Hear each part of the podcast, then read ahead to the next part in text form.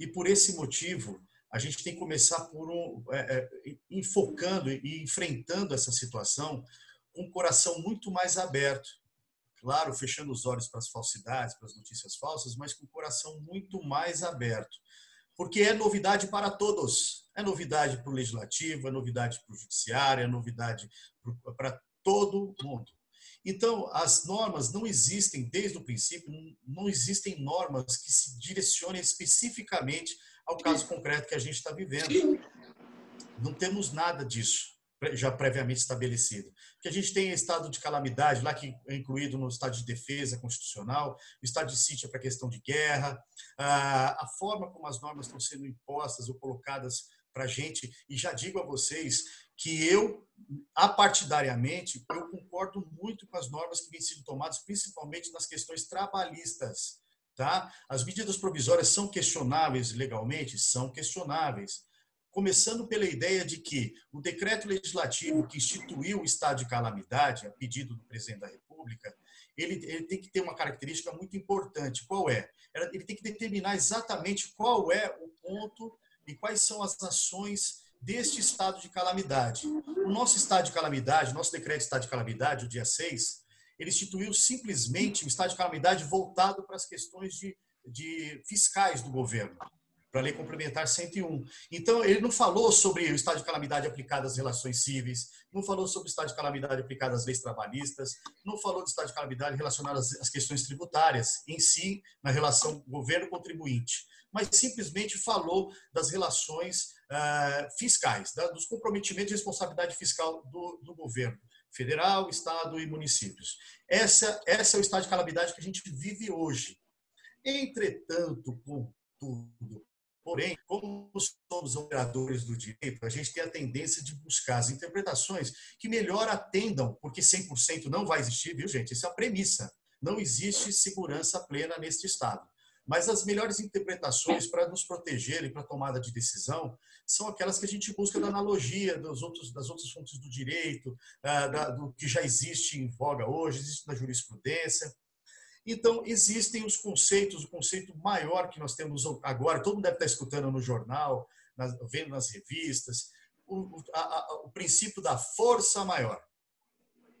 Força maior é aquele ato que não é previsível, em que nenhuma das partes contribuiu para que ele acontecesse. Foi lá, aconteceu. É isso aí, é a gripe. A gripe é, é, é essa calamidade de saúde pública mundial. Está aí. Ninguém contribuiu para ela. Tirando as questões aí do, das notícias que dizem que a China fez de propósito, a gente vai dizer que não foi, tá bom? Para a gente não interessa como é que foi que aconteceu. Nem é... precisa entrar nesse mérito. Não, mas tudo bem. É, o fato é que a força maior está aí. Esse princípio da força maior, ele não é, ele não tem caráter absoluto. Ele existe, é aplicável, entretanto, ele pode ser quebrado desde que demonstrado que a ação ou a força que aconteceu influenciou na no resultado da mora, por exemplo, 393 do, CP, do Código Civil, fala da força maior, que o devedor não será responsabilizado, mas isso aí a Luana que vai tratar lá para frente, deixa ela tratar lá, da, da, força maior. Vou continuar aqui na trabalhista. Na, na relação do trabalho, já existe também o conceito de força maior, que vinha lá sendo aplicado para redução de salário, redução de jornada de 25%, lá para trás, 501, se não me engano, da CLT. Então, o que, que o governo fez? calcado neste nesse conceito é, é, generalista, em que o Marco Aurélio, o Marco Aurélio, ministro do Supremo Tribunal Federal, ao analisar a medida provisória 927, que deu aquelas saídas para a gente lá, banco de horas, antecipação de férias individuais, coletivas, ao analisar a ação direta de constitucionalidade, ele não deu a tutela, dizendo que, em princípio, não dá para determinar que ela é inconstitucional de pronto. Justamente porque o que está acontecendo hoje é, dá uma certa flexibilidade a esses princípios absolutos de proteção da Constituição, né? de, de dignidade humana, de redutibilidade de salários, dá uma certa é, flexibilidade. É questionável? É, gente. Vamos, vamos continuar. E a 936 que saiu ontem, que saiu é, relacionada ao anteontem, que saiu relacionada à redução de jornada e à suspensão do contrato de trabalho, vai seguir a mesma linha né, vai seguir a mesma lei de interpretação. Certo é de que na, na, no inciso 6 do artigo 7 lá da Constituição, lá, fala que redução de salário tem que ter acordo coletivo. E é neste ponto que eu, eu, eu gostaria de me, me, deitar com vocês, é, é, é sentar para a gente discutir isso aí. A gente precisa entender que quando tem sindicatos sim, é, é, participando dessa relação, tudo muda. Sindicato não trabalha sem contrapartida. Hoje, a maioria dos funcionários nem sindicalizado mais é, não contribui lá para aquela, aquela assistencial, confederativa, não faz mais isso. Então, o sindicato, ao, ao botar de novo é, é, o sindicato no jogo, se coloca novamente a possibilidade dessa barganha, eles vão tentar barganhar. E o governo quer fugir disso. E a barganha e o trabalho do sindicato é burocrático. E, não obstante ter a medida provisória 936, ter liberado a forma de acordo coletivo, de fazer o acordo por meios digitais. Né? Porque quem nunca participou de, uma, de um acordo coletivo funciona da seguinte forma: vai lá um representante sindical, chama todo mundo no pátio da empresa, faz a proposta lá, uma ata, uma proposta de, de, alteração das normas do trabalho, todo mundo levanta a mão, fala, oh, foi aprovado por maioria, faz, é, é, constitui-se a ata da, desse evento e promulga-se o acordo coletivo para aprová-lo por tantos, maioria, unanimidade, assim pronto. E o acordo coletivo não daria para ser feito assim por, por, própria incoerência com o estado que a gente está vivendo. Não daria para a gente fazer é, o acordo coletivo juntando todo mundo, né? sob pena de facilitar a contaminação, né? Então, houve essa facilitação. Entretanto, o sindicato nunca facilita. Nesses 20 anos, eu nunca vi um sindicato facilitar, principalmente para as questões que têm viés político, e aí tem que falar um pouco de político, porque o sindicato não vai, vai sempre abordar a questão de que o empresário está sempre aviltando o salário do, do, do empregado. Né? Então, fora essas situações, a gente tem que ter em mente de que, seja qual for as decisões que o empresário for tomar, e essa decisão pautada na 927 ou na 936 é uma decisão individual. Cada empresa tem que ver no seu quadro e a forma como está atuando e o seu projeto, qual vai ser a melhor forma, qual vai ser a melhor saída para os seus funcionários neste momento. Existem as questões genéricas, que é férias antecipadas, individuais, o banco de horas, tem que ver se é viável ou não para a empresa, para as escolas. A, a, suspensão do contrato de trabalho para vocês, não sei se é viável agora, porque vocês, mesmo os professores estando em casa, muitos estão dando aula por videoconferência, é, estão gravando vídeos, não sei se consegue fazer uma suspensão completa do contrato de trabalho. Redução de jornada é uma possibilidade. Augusto, eu te interromper um minuto. Eu, eu, vejo que tem muitas escolas que já, eh, se não deram ainda, estão dando férias para os uh, alunos. Então, talvez isso pudesse ser aplicado. Talvez Sim. você pudesse é, dar esses tópicos que você, que você começou agora e explicar um por um dessas possibilidades, né? De redução de jornada, de é, suspensão de contrato. Eu lembro quando a gente conversou ontem. Isso Léo, importante para mim, assim, para que eu pudesse entender melhor, né? Posso interromper? Claro. É, a fala do Augusto, ela, ela é muito, muito enriquecedora, né? É, eu só, só penso que eu vou ser mais educação infantil, tá, Augusto? Não vou ser tá. tão advogada, né? Não, então, eu penso que, que assim, é, como a gente está falando para um público que às vezes não tem nem o conhecimento do que é uma medida provisória, então eu penso que a gente tem que começar um pouquinho antes, sabe?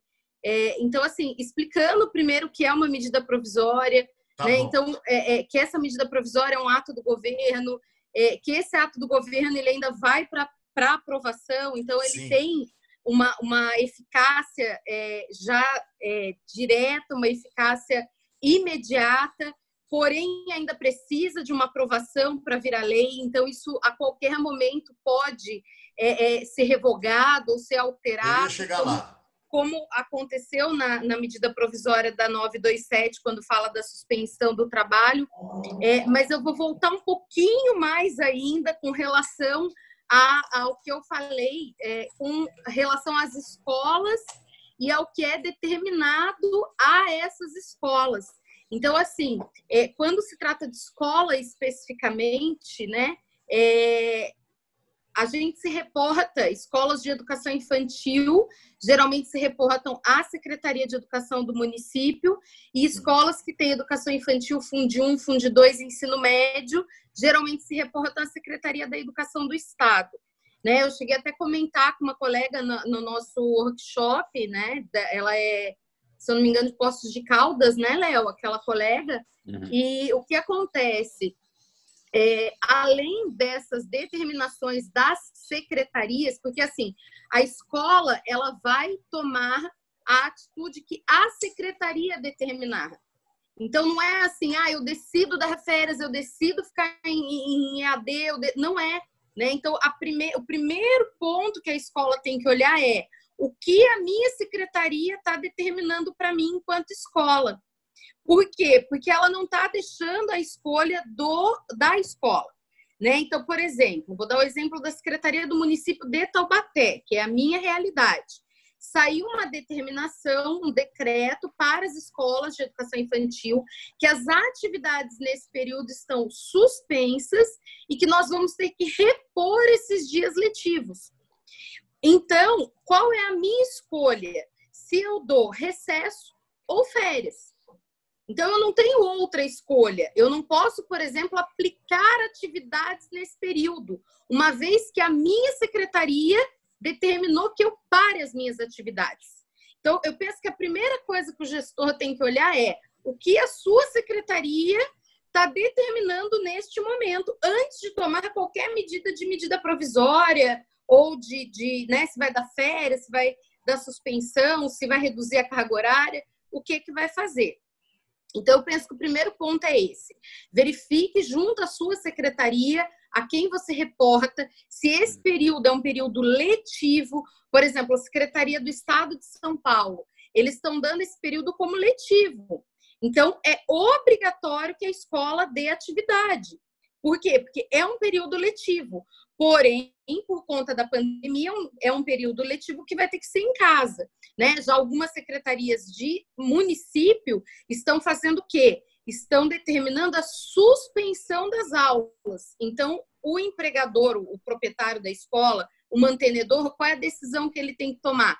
Eu vou manter os meus funcionários em recesso ou em férias? Né? E aí depois o Augusto que eu penso que ele que vai falar sobre a medida provisória 927, ele pode falar inclusive da questão do, das férias individuais, né? É, eu até queria aproveitar, só... desculpa, queria aproveitar teu gancho, Luana, para o Augusto falar sobre isso, que eu acho que fica bem montadinho, né? Você isso. jogou aqui a possibilidade, foi ótimo que você contextualizou isso, obrigado.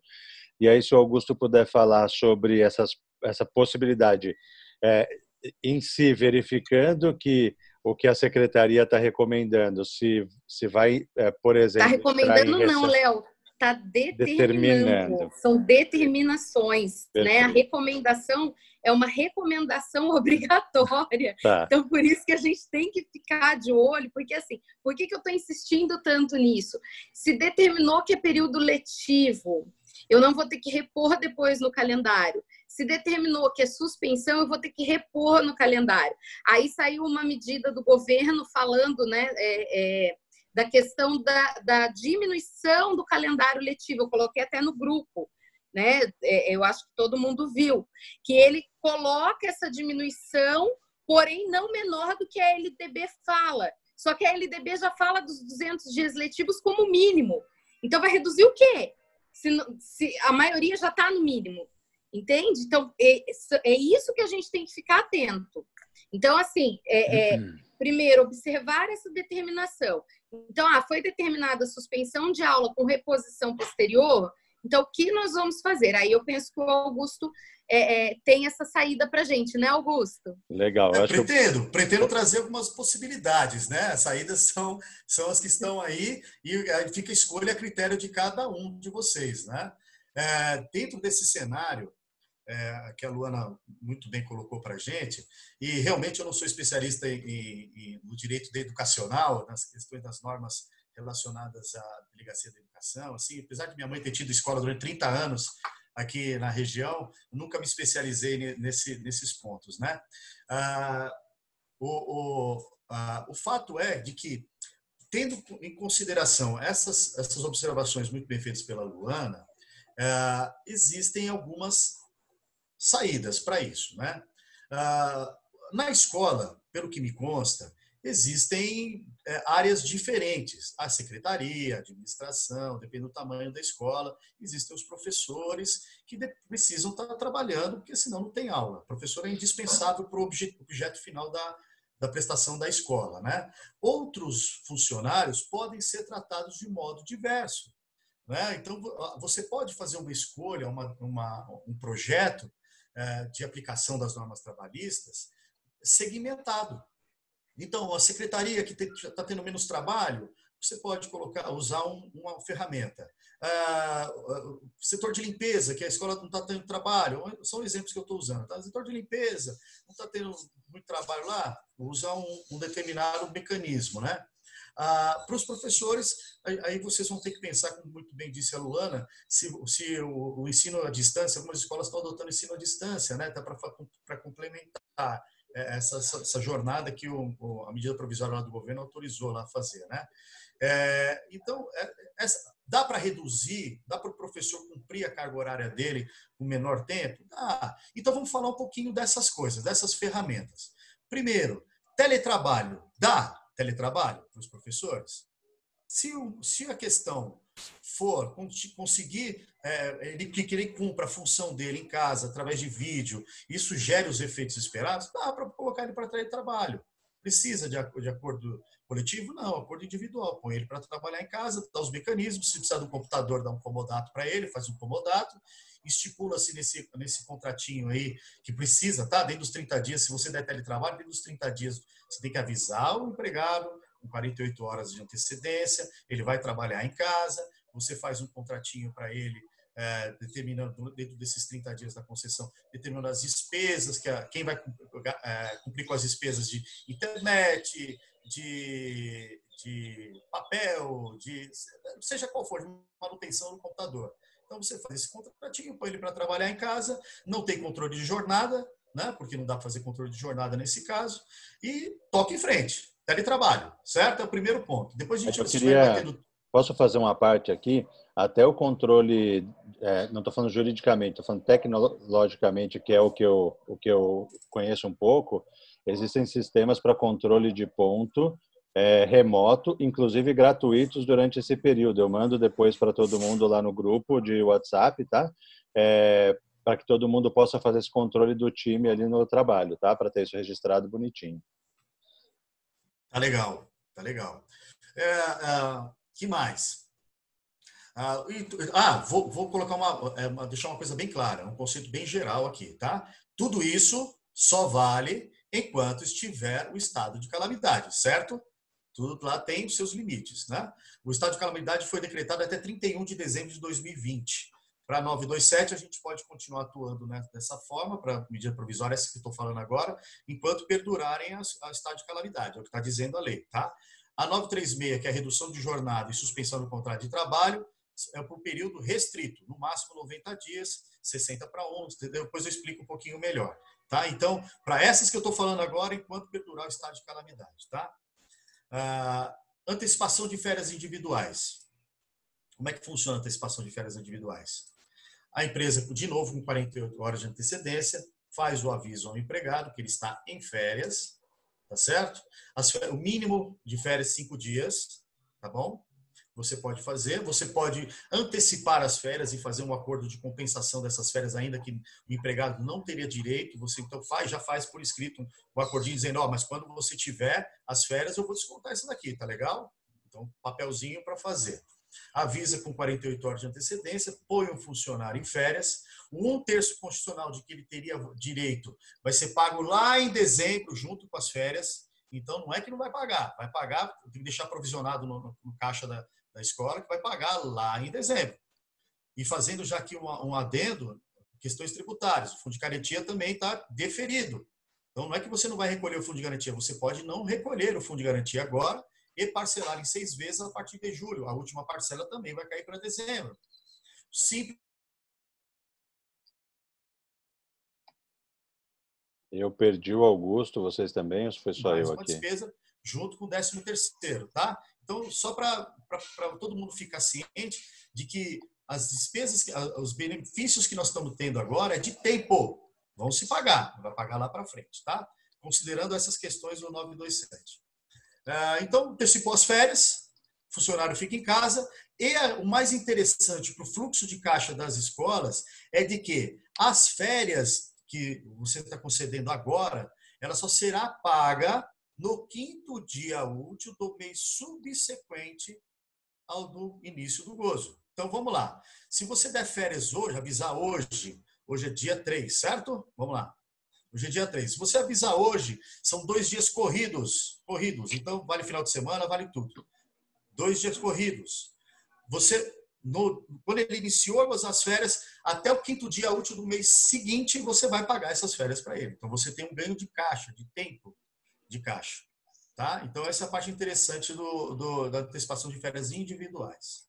Uma observação, Luana? Você ia falar alguma coisa? Só para tomar cuidado com relação a, a avisar de férias sexta-feira, né? Por conta da questão dos dias é, corridos e dos dias úteis, né? São 48 horas, teoricamente, eu poderia avisar hoje e ele entraria de férias segunda-feira. A gente só tem que tomar cuidado, Augusto, e aí é, é, pensando lá na frente, né? É, as coisas ainda estão muito instáveis, né? Então, assim, é, tudo ainda, é, a gente toma as medidas, aquilo que a lei determina, mas é, é, ainda pode-se ter algo subjúdice, ou seja, é, para a justiça depois, mais para frente. Sim, então, se eu é tenho, isso... de repente, essa possibilidade de conceder as férias, de avisar as férias, por exemplo, eu não dei férias ainda para os meus funcionários, eu tenho essa possibilidade de fazer isso na quarta-feira, avisando na segunda, eu indicaria o empresário fazer isso, não fazer hoje. Por quê? Porque isso pode dar uma supressão por causa do final de semana. Então, assim, é, quando a gente fala, né, Augusto, de período de calamidade, e você muito bem falou sobre isso, da gente ponderar e da gente colocar a, a, a é, colocar o equilíbrio, né? Então, assim, é, se eu posso tomar uma medida que eu sei que isso vai evitar uma discussão lá na frente, é preferível tomar essa medida, né? E aí eu acredito que você vai falar isso quando, quando você for discutir a medida provisória 936. Então é preferível eu fazer algo que me traga mais segurança e que me evite uma demanda lá na frente. Por quê? É, e aí eu estou falando de pequenas empresas. Às vezes, a, uma medida que eu tomo agora, se for discutida em juízo lá para frente, vai me dar um gasto muito maior do que, por exemplo, eu esperar segunda e terça para dar férias quarta. Entende? Ah, esse, esse, esse, esse detalhe é, é importante, é, mas a gente tem que é, pensar. Eu, eu vou voltar lá que você pediu para voltar. A medida provisória, se ela não for é, transformada em lei, existe um dispositivo na Constituição que diz que o, o, em 45 dias, 45 ou 60, 45 ou 60 dias, o Congresso Nacional tem que se manifestar 60. sobre os tem que se manifestar sobre os efeitos uhum. das ações praticadas nesse período em que a medida provisória foi, estava em vigor. Né? Se isso não for feito, todos os atos são tidos como legais e legítimos. Sim. Acontece que historicamente eu nunca vi o, nunca vi o Congresso se manifestar sobre essas ações ou sobre os atos praticados é, no decorrer dessas demandas, a não ser que gerasse é, é, questões financeiras e fiscais para o governo. Todas as demais, inclusive tem medida provisória na CLT que está desde o Fernando Henrique Cardoso, sendo uhum. reeditada, reeditada, reeditada. Então, sim, há, há, há, não há, e já, já disse desde o começo, não há 100% de segurança, nenhuma das ações hoje. Tá? Então, só que, guardadas as proporções que é o estado de força maior, e aí sim a calamidade, ou o empresário toma uma decisão agora, ou ele fecha. Essa é, essa é a grande verdade. Ou, talvez não das escolas, mas da grande maioria dos empresários. Né? Ou toma uma decisão, escolhe uma dessas saídas para poder ter fluxo de caixa e continuar trabalhando, ou não vai tomar decisão nenhuma e todo o ciclo se rompe dentro dessa situação. Aqui, a, a, a 927, ela é um pouquinho mais segura do que a 936. Uhum, porque ela trata de relação de trabalho e não de diminuição de salários. Ela não trata, ela trata de prorrogação, de mandar para frente, de remunerar. Né? Então, ela é menos perigosa do que a diminuição de jornada e a suspensão do contrato de trabalho, que é da 936, que nós vamos falar lá na frente. Inclusive porque, historicamente, já se promulgaram diversas medidas provisórias relacionadas a, a trabalho.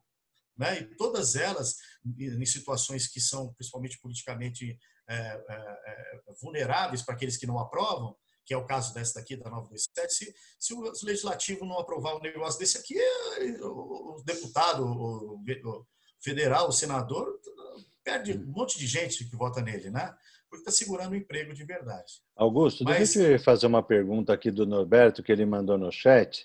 É, e aí você já continua com as colocações, mas acho que ela vai ser importante para que as pessoas já consigam localizar a, as decisões aí nos seus times. Tá? Ele está perguntando se, se pode adotar tratamentos diferenciados entre os colaboradores, levando em consideração o tipo de função. Por exemplo, redução de jornada em proporção diferente para professores auxiliares e suspensão de contrato de trabalho para profissionais de cozinha e da limpeza.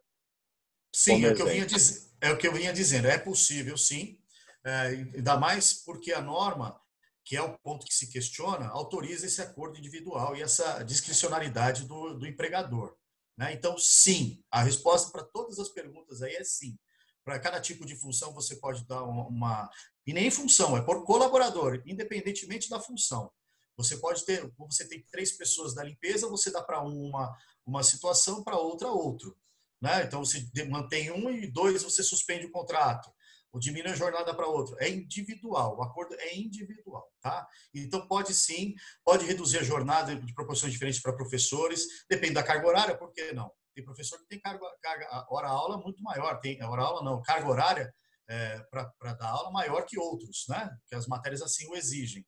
Até por a Luana pode dizer mais sobre isso, que existe uma diferenciação sobre matérias, o que, que pode dar, o que, que não pode dar, a quantidade de horas para cada matéria. Ah, e ainda suspensão do contrato de trabalho profissionais de cozinha? Pode, pode também suspender. Sempre com a mão na cabeça. Nós estamos no momento de dificuldade. Eu não posso chegar para vocês, vocês, empresários ou tomadores de decisão, e falar, faça isso, sem que vocês pensem, como a Luana disse, que tudo há um reflexo. No caso da 927, por incrível que pareça, ela, mesmo ela sendo é, é, é, questionável, não haverá uma perda considerável do salário do empregado, do empregado porque o governo vai complementar, vai ficar uma, ficar diferença de 15%, 20%. Então, essa briga que possivelmente poderia acontecer lá para frente, é uma briga menor, é uma briga financeira menor. Tá? Porque o que o empregado vai cobrar lá para frente? Eu quero a diferença do que eu não recebi do meu salário. Quero os 80 reais, 100 reais, os 500 reais que eu não recebi do meu salário. Estou falando de salários altos, 500 é um salário muito alto essa diferença que vai dar, tá? Mas eu quero essa diferença agora. Que multa que tem? Não tem multa. Não tem multa. Vai entrar em juízo, você vai pagar a diferença para ele e acabou. Porque não houve prejuízo salarial. E, além do mais, quando você não toma uma decisão de, de receber desse auxílio financeiro, porque no final das contas, a 927 é um auxílio financeiro do governo para a empresa. Mais do que tudo. Esse dinheiro a empresa não vai ter que devolver para o governo, a não ser que a medida provisória seja julgada inconstitucional e assim por diante, e o governo ache por bem, e o decreto ache por bem, tem que cobrar de volta do empresário. É possível? Raramente acontece. É possível? É possível, mas de uma probabilidade muito pequena. Então, é você socorrer da suspensão do contrato na, na, na redução da jornada, é socorrer de um capital que o governo está te oferecendo para pagar os empregados. É, é, eu posso continuar naquela sistemática de contando caso a caso, gente, é, das possibilidades? claro, claro. Eu só vou fazendo algumas algumas interseções aqui para pontuar alguma coisa e talvez é, trazer as perguntas e tudo, tá? Mas por favor, é importante que a gente entenda todas as possibilidades. Só achei que a pergunta do Norberto foi muito precisa é, e eu acho que agora que você vai apresentar as possibilidades, as pessoas conseguem já pensar nos seus times e alocando as pessoas em cada uma dessas possibilidades, sabe? Só para facilitar, legal, deixar legal. mais prático para todo mundo. Tá legal. Nós temos gênero, agora vamos para as espécies. Beleza. Vamos lá. Perdão. Não estou com gripe, tá, gente? Foi só uma tossezinha. Você está longe, tudo bem. Bom, falei um pouquinho da, da, da teletrabalho com vocês já, né? Então, teletrabalho, dependendo do que der, vocês colocam os funcionários para trabalhar em casa. Falei um pouquinho das. Falei já da antecipação das férias individuais. Falando, estamos falando da 927, tá? No dia provisório 927. Da concessão das férias coletivas, eu acho que isso aí para vocês praticamente é impossível, não preciso nem abordar, não dá para você colocar todo mundo em férias, é, fazer um acordo coletivo para colocar em férias, não acho nem viável, a gente tem que perder tempo com isso. Aproveitamento de antecipação de feriados, é, de novo, você tem um monte de feriado no meio do ano aí para frente, você vai lá e põe os funcionários para ficarem sem trabalhar e compensa esses feriados aí que possivelmente teriam os, os funcionários iriam gozar. Isso é uma questão de lógica e simples. Banco de horas. Banco de horas é uma coisa que funciona, tá? Banco de horas. Então, você vai fazer um regime de compensação, o funcionário fica sem trabalhar, e lá para frente você vai compensando isso com um acréscimo de jornada, botando mais duas horas, trabalhando mais um dia. Normalmente, a compensação de jornada é sempre com duas horas a mais na jornada, que não pode exceder ao máximo legal, né? De duas horas essas por, por dia, assim, é, é, que a lei determina. Então, o banco de horas, dependendo da, da situação da empresa, ela não quer é, é botar ninguém em férias, não quer pagar um terço condicional agora, ah, ah, ela não quer demitir, principalmente. Porque essa primeira aqui, lembra que essa primeira, 927, era para a empresa não demitir ninguém. Era para arrumar um meio de que a empresa não demitisse, porque todas as empresas estavam querendo demitir logo para tirar do, a despesa dos últimos dos dois dos meses adiante, né? Então, fazer o banco de horas tem que ser. É, faz por escrito, é importante fazer o banco de horas por escrito, tá? Ah, ah, a lei obriga que seja feita por escrito. Então, vamos fazer o banco de horas? Vamos. É uma folha simples. Nós estamos aqui entrando no banco de horas. Faremos a compensação segundo a medida provisória 927. Assina, assina. O importante da, da adoção do banco de horas é a clareza nas anotações e ciência ao empregado do seu saldo. Isso eu já digo por histórico que eu tenho de outras empresas que adotam banco de horas. O empregado tem que ser sempre avisado e ter acesso ao seu saldo. Tá? Ele tem que assinar todo mês lá, não é entregar o lerite ou fazer alguma coisa, tem que mandar o saldo para ele lá, de modo que ele tenha ciência e não tenha surpresa. Essa é a dica mais importante do banco de horas, tá? Fora isso, a lei não traz limites, ela só diz que a compensação tem que ser feita desse do banco de horas especiais aqui, tem que ser feita em 18 meses, tá? Então tem bastante tempo para fazer a compensação desse banco de horas. E é, conta da data, encerra, e esses 18 meses vai contar da data do encerramento da calamidade. Então, se a calamidade acabar em dezembro, o funcionário ainda vai ter 18 meses para compensar as, as horas que ele deixou de, de trabalhar. Tá certo? Foi mandado embora, esse valor é abatido. Porque está negativo, abate no salário dele, esse valor que ele deixou de trabalhar. Tá? E recebeu por isso. Tá certo? Alguma dúvida sobre o banco de horas? Eu vou fazendo essas pausas porque é importante. Porque eu vou falando que nem uma matraca louca e, e às vezes passa. Não, essas, perguntas forem surgi, essas perguntas forem surgindo no chat, eu vou te interrompendo. Fica tranquilo. Tá legal. Tá então bom? vamos lá. Suspensão das exigências administrativas e segurança do trabalho. Isso aqui é importante, mas para as escolas eu acho que não tem aplicabilidade, né? Vocês não têm área de salubridade, nem, é, nem perigo. O que, que cancela aqui é o exame admissional, demissional que a empresa tem, não precisa fazer agora, nesse momento, né? enquanto tiver calamidade pública. Então, mandou embora, não precisa nem fazer o demissional, justamente porque é incoerente ter que mandar o cara para o hospital ou para o médico fazer exame. Né? Ah, direcionamento do trabalhador para qualificação. Foi tirado, que era o layoff, que já existe na CLT. Ah, o diferimento do recolhimento de fundo de garantia, já falei para vocês sobre isso. Então, não é que vai deixar de pagar, você difere pagará, cria um saldo e paga em seis vezes a partir de julho. Difere, então, é, uma... difere é um adiamento, é isso? Isso. Diferimento você passa para frente. Tá? Então, você. É, é que advogado é difícil. Tem vocês, têm os, vocês têm os termos é, complexos, então eu vou tentando traduzir aqui nas minhas anotações. Tá bom, desculpa, gente. Isso é um vício, é um vício, são os brocards, um vício jurídico. Ô, é, então Augusto, então... A Andrea está perguntando aqui se dispensar o funcionário nesse período, como fica o FGTS? O funcionário não recebe? Recebe. Você, a demissão é a mesma coisa. Você vai depositar o fundo de garantia que estava deferido lá, vai depositar relacionado a esse fundo de garantia e vai pagar os 40% do mesmo jeito. A demissão não mudou nada. Demitir está tudo igual. Tá legal? Beleza. Então vamos lá. Ah, outras matérias trabalhistas, são as questões de fiscalização, ah, saúde. Só a antecipação do pagamento abono anual, que também era outra coisa. Em, em suma, a 927 era isso que a gente tinha para falar, tá? Augusto. Existe também, existe também a, a, a licença remunerada, tá? que não está aqui, mas que a licença remunerada já existe na CLT. Licença remunerada, quando que ela é vantajosa? Quando você põe o funcionário em licença, para continuar pagando o salário dele, e ela tem que ser maior que 30 dias para você abater das férias. Se a licença remunerada for menor que 30 dias, você não pode abater das férias. Tá certo? Então, esse é é uma outra alternativa também, que você põe o funcionário em casa, dá uma licença para ele, pagando, e depois você vai, cancelar, você vai compensar com as férias que ele teria direito lá na frente. Então, é uma troca só de despesa, de tempo de despesa. Pode, pode falar, Luana. É, enquanto você foi falando, eu fui fazendo algumas anotações para complementar aquilo que, que foi falado, né? E aí eu penso que a gente ganha tempo e, e viabiliza a discussão. É, com relação ao teletrabalho, é importante lembrar do termo de concessão do uso de imagem e som, né? principalmente se esse professor ele vai dar aula em EAD. Isso também a gente falou no workshop, eu também já coloquei algo no grupo do WhatsApp. Por quê? Porque é, tem a questão dos direitos autorais. Né? Então, eu dou uma aula, eu explodo essa aula, essa aula viraliza, essa aula é, vira top 10 e de quem é essa aula?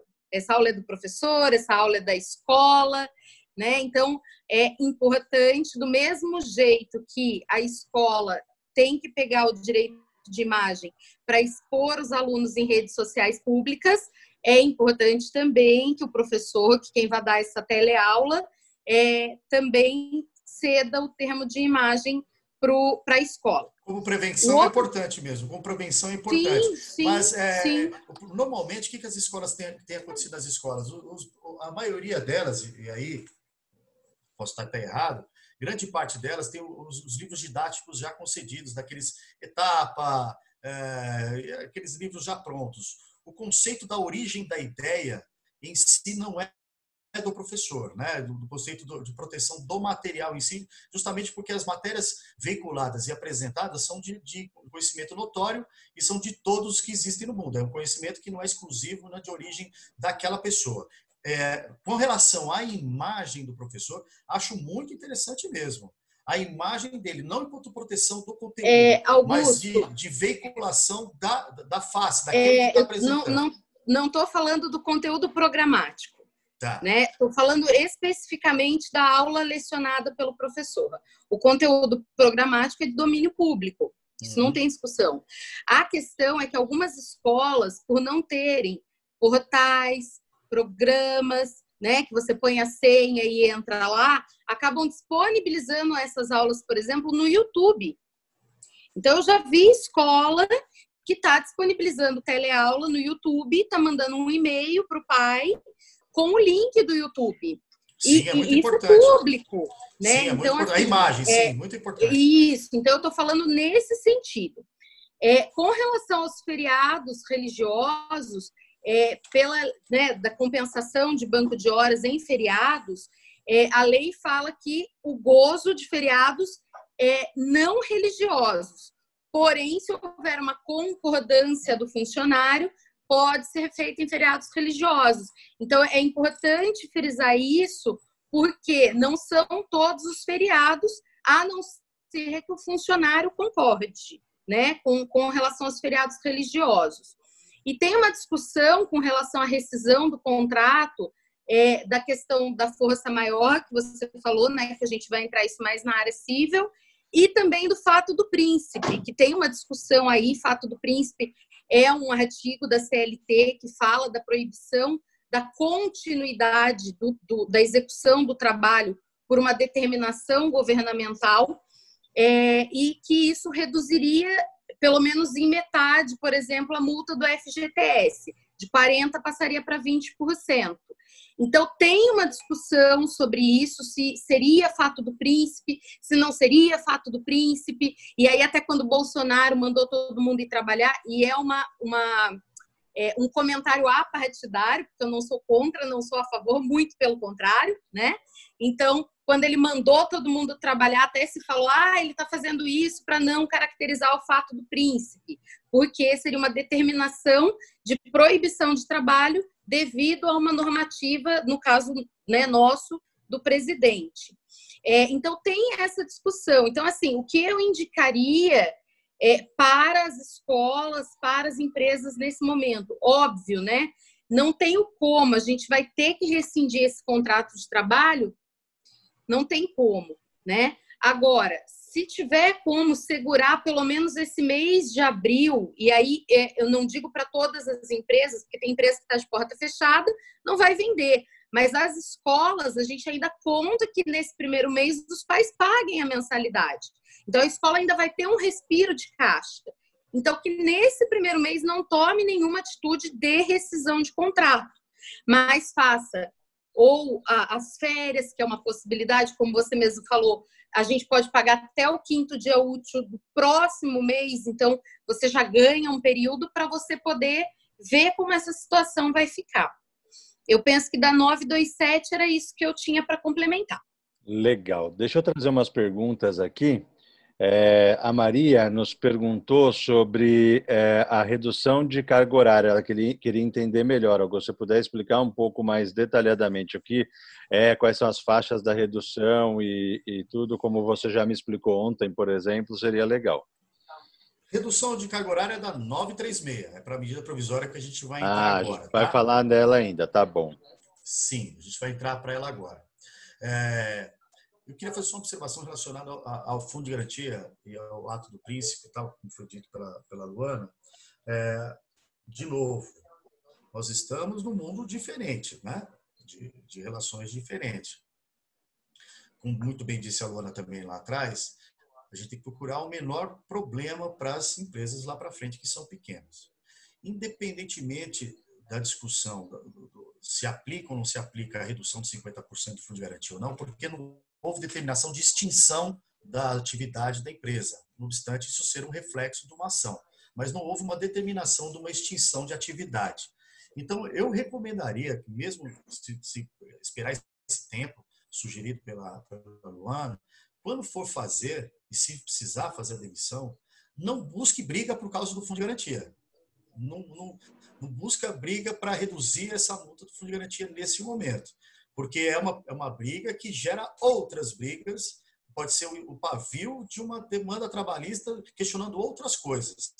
Né? Então, às vezes, você paga como deveria pagar, o funcionário sai feliz, vai embora para casa, recebeu aquilo que tinha direito, não houve nenhum questionamento nem dúvida e seguiu em frente, vida que segue. Se você rompe o contrato de trabalho, dando margem para que o empregado procure saber, ah, eu fui lesado ou não fui lesado, há certeza que ele vai tentar encontrar diversas outras coisas para uma postura de uma demanda. Era só essa observação, tá, Luana? Tá bom? Sim, é... não, e eu concordo. E por isso que eu falei, às vezes não é o momento de agora tomar alguma decisão nesse sentido, já que a gente tem tantas, a gente tem um leque de opções, né, já justamente para evitar as demissões. Então, de repente, seria esse o momento de é, dar umas férias, fazer o teletrabalho, reduzir a jornada, como você vai falar agora, ou suspender o contrato do trabalho. É, mas nesse momento, pelo menos agora, não demitir, aguardar um pouco para verificar como as coisas vão ficar. Né? Com relação a aí, é, não sei se, se eu já falo, se eu deixo para falar depois, mas com relação à carga horária de professores né, é diferente dos outros funcionários de administrativo. Então, é, não sei se o Augusto vai falar isso, Augusto, mas é, eu penso que a gente só tem que ficar atento, quem é gestor de escola, com relação à redução de carga horária de professor, né? Porque isso, se tiver tendo aula, se tiver em período letivo, não pode haver essa redução. É, né? Então, viabilizar o negócio, né? É, é diferente, por exemplo, da, da, auxiliar da cozinha, da auxiliar da limpeza, né? Então, é, é, são, são, é, é, são cargos diferentes e se a gente contar esse período coletivo, o meu professor, ele por mais que ele não esteja o tempo todo trabalhando, ele está à disposição da escola naquela carga horária. Porque se contar como dia letivo, ele não pode reduzir a carga horária. Porque é, é, um Sim. contrassenso. Né? Então, Sim, só isso seria, que tem que, tem que tomar seria cuidado. Seria impossível, né? Seria uma compensação Sim. impossível, na verdade, né? Uhum. se a lei é, traz uma, uma, né? quantidade né? X, se a lei traz a quantidade X obrigatória de, de aulas, uhum. para aulas precisam-se de professores. E para a mesma Sim. quantidade de horas, precisa de horas de trabalho do professor, né? Essa é, essa é a lógica que você está colocando, né, Luana? E é irrefutável. Sim, mesmo que ele fique à disposição. Então, às vezes, ele não vai dar aquela carga horária inteira, porém, ele está à disposição, aí conta como não, não pode reduzir a jornada, né? Principalmente nessas questões agora que os professores estão ficando em casa, respondendo e-mails de alunos, estão Sim. fazendo vídeos, então está à disposição. A parte de disposição realmente é muito importante, né? Uhum. É, sobre a medida provisória 936. A 936 ela é a mais questionável, como já havia dito antes. Entretanto, para mim, ela é o que ela traz menos riscos ao empregado, empregador, porque há uma remuneração. Ele não está ficando sem remuneração. Quando o jornal fala que a, o, a medida provisória autorizou corte de 70%, isso não é uma verdade, né? Porque parte desse, dessa remuneração está sendo paga pelo Estado e nós, por final das contas, né? E por nós contribuímos no final das contas. Mas vamos lá. O programa é um programa de, de emergencial, é um programa de, de manutenção de emprego e renda, tá?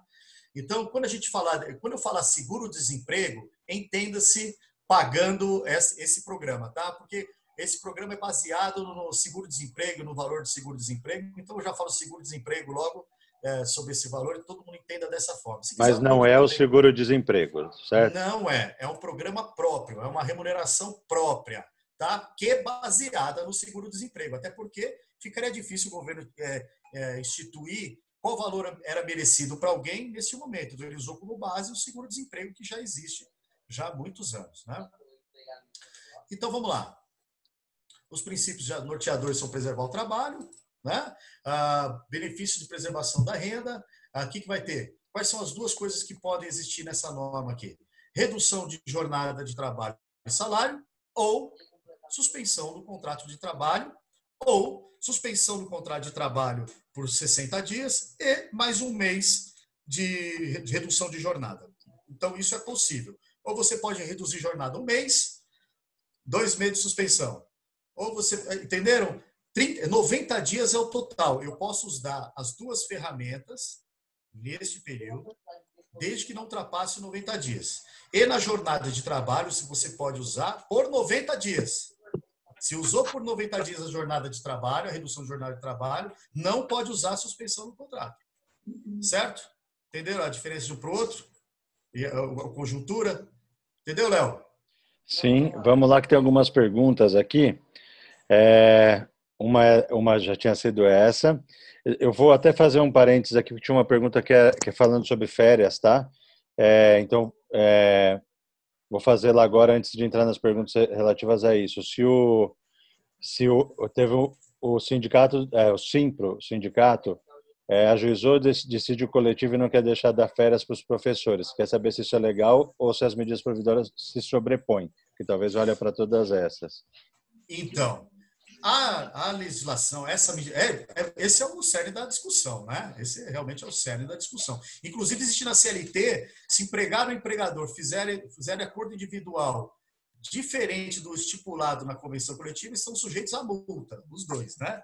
Mas a medida provisória, ela veio autorizar esse acordo individual para concessão dessas férias. Em tese, e hoje o que está vivendo, é que o acordo individual se sobrepõe à convenção coletiva. Neste momento é isso. Você pode fazer um acordo de férias, mesmo que o sindicato fale outra coisa.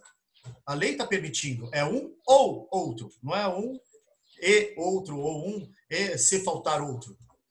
Então, o ou dá a possibilidade de você fazer da forma como você entender. Se quer fazer individual, faça individual. É possível sim. E se sobreporia hoje, hoje, na vigência da minha provisória, se sobreporia o acordo coletivo. Legal. É, tá? Temos aqui agora uma outra pergunta sobre o período aquisitivo de férias.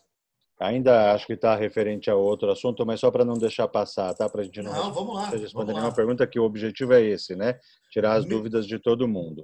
Ô, Léo, posso só fazer uma intervenção antes de você entrar na outra pergunta? Claro. É, a gente até comentou isso no workshop, o Augusto está certíssimo. A medida provisória, ela sempre se sobrepõe à convenção coletiva, ainda mais que é um caso de calamidade. Então, é uma, ex uma exceção à regra, né? É, porém, a, uma colega nos trouxe no workshop a questão de que na convenção coletiva, e eu não, não, não fui lá olhar, né? Mas ela disse que, como o jurídico dela é, conversou com, a convenção, com o sindicato em relação à convenção coletiva. Lá está muito claro que é preferencialmente. Então, as férias serão dadas preferencialmente. Quando fala preferencialmente, não quer dizer que é obrigatoriamente. Então, teria essa possibilidade de remanejo de férias. Tá? Então, tá lá, que as férias serão dadas preferencialmente no mês de julho, né? É, e esse preferencialmente, ele não dá obrigatoriedade. Então, aí ela disse que ela conseguiu conversar com o sindicato assim, que aí o sindicato não teve como dizer é, o contrário né? Então, assim, a gente tem essas duas alternativas. Então, a alternativa de que sim, a medida provisória ela é superior e ela, como caráter excepcional, ela se sobrepõe à convenção coletiva e também essa questão da própria é, do, do, próprio texto de lei falando que se é preferencialmente não quer dizer obrigatoriamente. Legal, Ótimo. obrigado. Ótimo.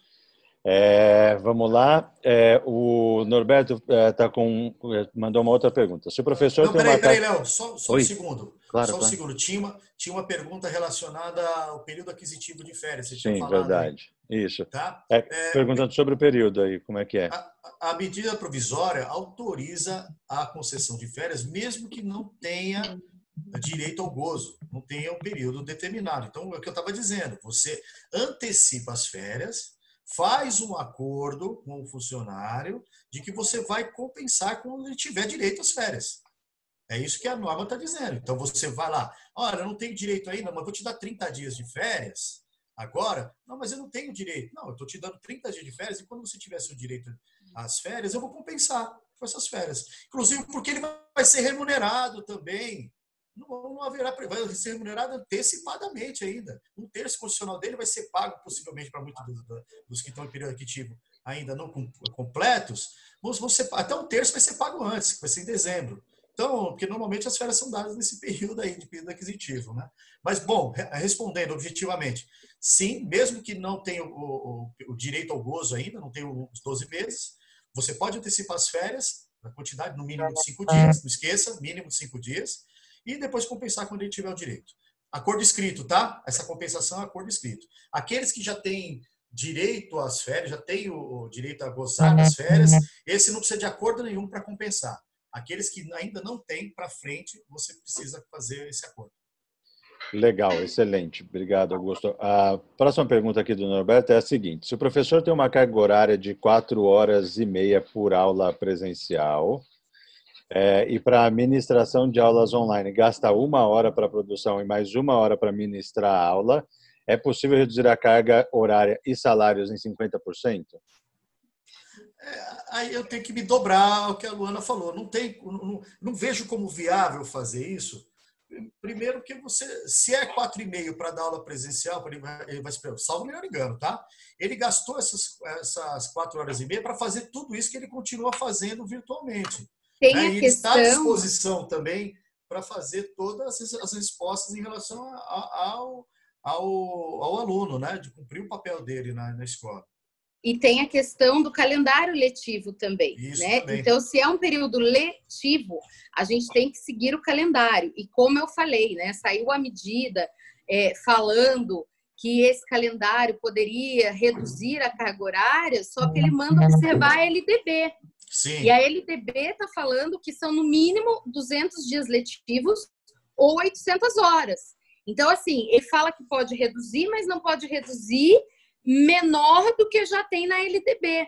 Então, se esse professor ele tem quatro horas de carga horária, quatro horas e meia, é, duas horas ele cedeu né, é, efetivamente para os alunos visualizarem o vídeo dele, mas duas horas ele está como se fosse HTPC. Então ele está planejando a aula, ele está em banco de dúvidas, ele está em, em, né, é, respondendo e-mail, como o Augusto falou. Então ele está à disposição do empregador. E aí eu falo assim: ah, mas eu não quero usar esse professor duas horas, eu só quero usar ele duas mas aí você está indo no contrassenso daquilo que é o período letivo. Então, ao invés de 800 horas aulas, você vai ter só 400. Exatamente. E pode? Não pode. Entende? É impossível. Então é, é impossível. Tem o professor por metade do período de aulas em que é obrigado a ter. Então, é impossível pagar 400 horas para o professor, sendo que ele tem que dar 800. Então, quem deu as outras 400? Exatamente. Legal. Exatamente. Muito tá? bem colocado. Vocês estão fazendo uma boa dupla, viu, Augusto e Luana? Ah, eu estou gostando muito. ah, vamos lá. É, temos é, mais algumas perguntas aqui. Tem uma colocação da Andréia que eu vou deixar mais para frente para a gente não interromper a apresentação da Andréia, mas eu vou falar aqui da pergunta da Maria José. Se o funcionário está em casa, a escola funcionando à distância, vale comunicar o funcionário sobre as férias via e-mail e talvez isso já, já possa estender não só sobre férias, mas nas reduções de carga horária também. Essa comunicação pode ser assim? Comunicação de férias? De férias. É, a pergunta da Maria José é sobre as férias, mas eu estou complementando aqui que é, é, não só férias, mas talvez as reduções de, de jornada, se isso pode ser comunicado por e-mail, tanto uma coisa quanto outra. Então vamos lá, a 927 ela traz isso no, no caput do artigo que fala sobre as férias. Pode ser por meio eletrônico, tá certo? Pode ser bem escrito ou por meio eletrônico. Bem escrito, você vai ter que pedir para o funcionário botar no correio para te entregar, porque não vai para a escola entregar para você. O meio eletrônico é, é uma, uma coisa muito boa, né? Talvez, é, isso vale para frente, para todos os contratos, eu falo para todos os empresários que representam, daqui para frente, se vocês puderem, no, no, contrato de trabalho, já estipular um e-mail e um celular que serão utilizados para comunicações do contrato de trabalho daqui para frente, vocês vão facilitar muito a vida de vocês. Inclusive, até para usar o WhatsApp, você pode até colocar usando aplicativos de comunicação através do celular tal, e e-mail tal, que valerão para fins jurídicos. Tá certo? Então, essa é uma dica bem legal para frente para usar. Mas a lei em relação às férias, fala, Luana. Você ia falar alguma Eu acho que eu ia falar o que você vai falar agora. É, é possível, mas tem que se atentar aos prazos. Não era exato, isso? Exato, exato. exato. Tanto é tanto é que nos acordos que eu já fiz algumas minutas de redução de jornada, fiz de suspensão de trabalho, né? mandei para alguns clientes. Tanto é que na, no próprio documento de redução. Vou falar de férias primeiro para não misturar as coisas. Vai. Férias, sim, pode mandar por e-mail, de, peça para o pro, pro, pro empregado responder para você e no próprio no corpo do e-mail você já coloca as datas. O que, quando você está notificando, quando ele recebeu e as 48 horas que passa a vigorar as férias. Tá legal? Vou fazer uma pergunta, Augusto, sobre isso. Aqueles assinadores de contrato digitais, é legal usar isso ou não tem necessidade nesse momento? Não, bom usar, claro que é bom usar. Ele tem, tem sido, tem sido muito bem recebido, porque ele é criptografado e dá para você sim demonstrar a origem. Toda forma de prova lícita é uma prova. Tá legal, legal. Eu vou mandar. Tá eu, eu, vou mandar depois no grupo um, um link de um assinador também que ah, é, e eu vou negociar com os caras algum, alguma coisa diferente que são pessoas que eu conheço e mando para vocês ali também no depois na consolidação lá no grupo do WhatsApp, tá, gente? Do e-mail só é, complementando, né? É, é importante que você mande o e-mail, mas que você ligue para o seu funcionário. Por quê? Porque ele tem que, você tem que ter a ciência dele comprovada. Então, assim, não isso. adianta eu mandar o e-mail e ele só abrir daqui a 10 dias. Não vai ter validade nenhuma. É. Ele tem que abrir e responder. Então, Sim. não é a questão que é, é, o Outlook tem, né? Da, daquele comprovante de que abriu a mensagem, uhum. é, que foi lido. Aquilo não tem validade jurídica muitas vezes. Por quê? Porque não comprova que foi a pessoa que leu. Entende? Porque muitas vezes você não tem que botar senha para entrar no Outlook. Então, o filho da, da funcionária estava no computador, abriu, abriu, nem viu e pronto. Então Nesse... é importante que você combine isso com o seu funcionário.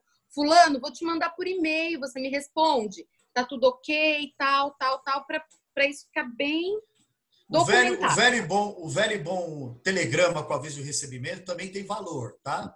Sim. O velho e bom, aquele lá que a gente usava antigamente e recebia quando trabalhava fora.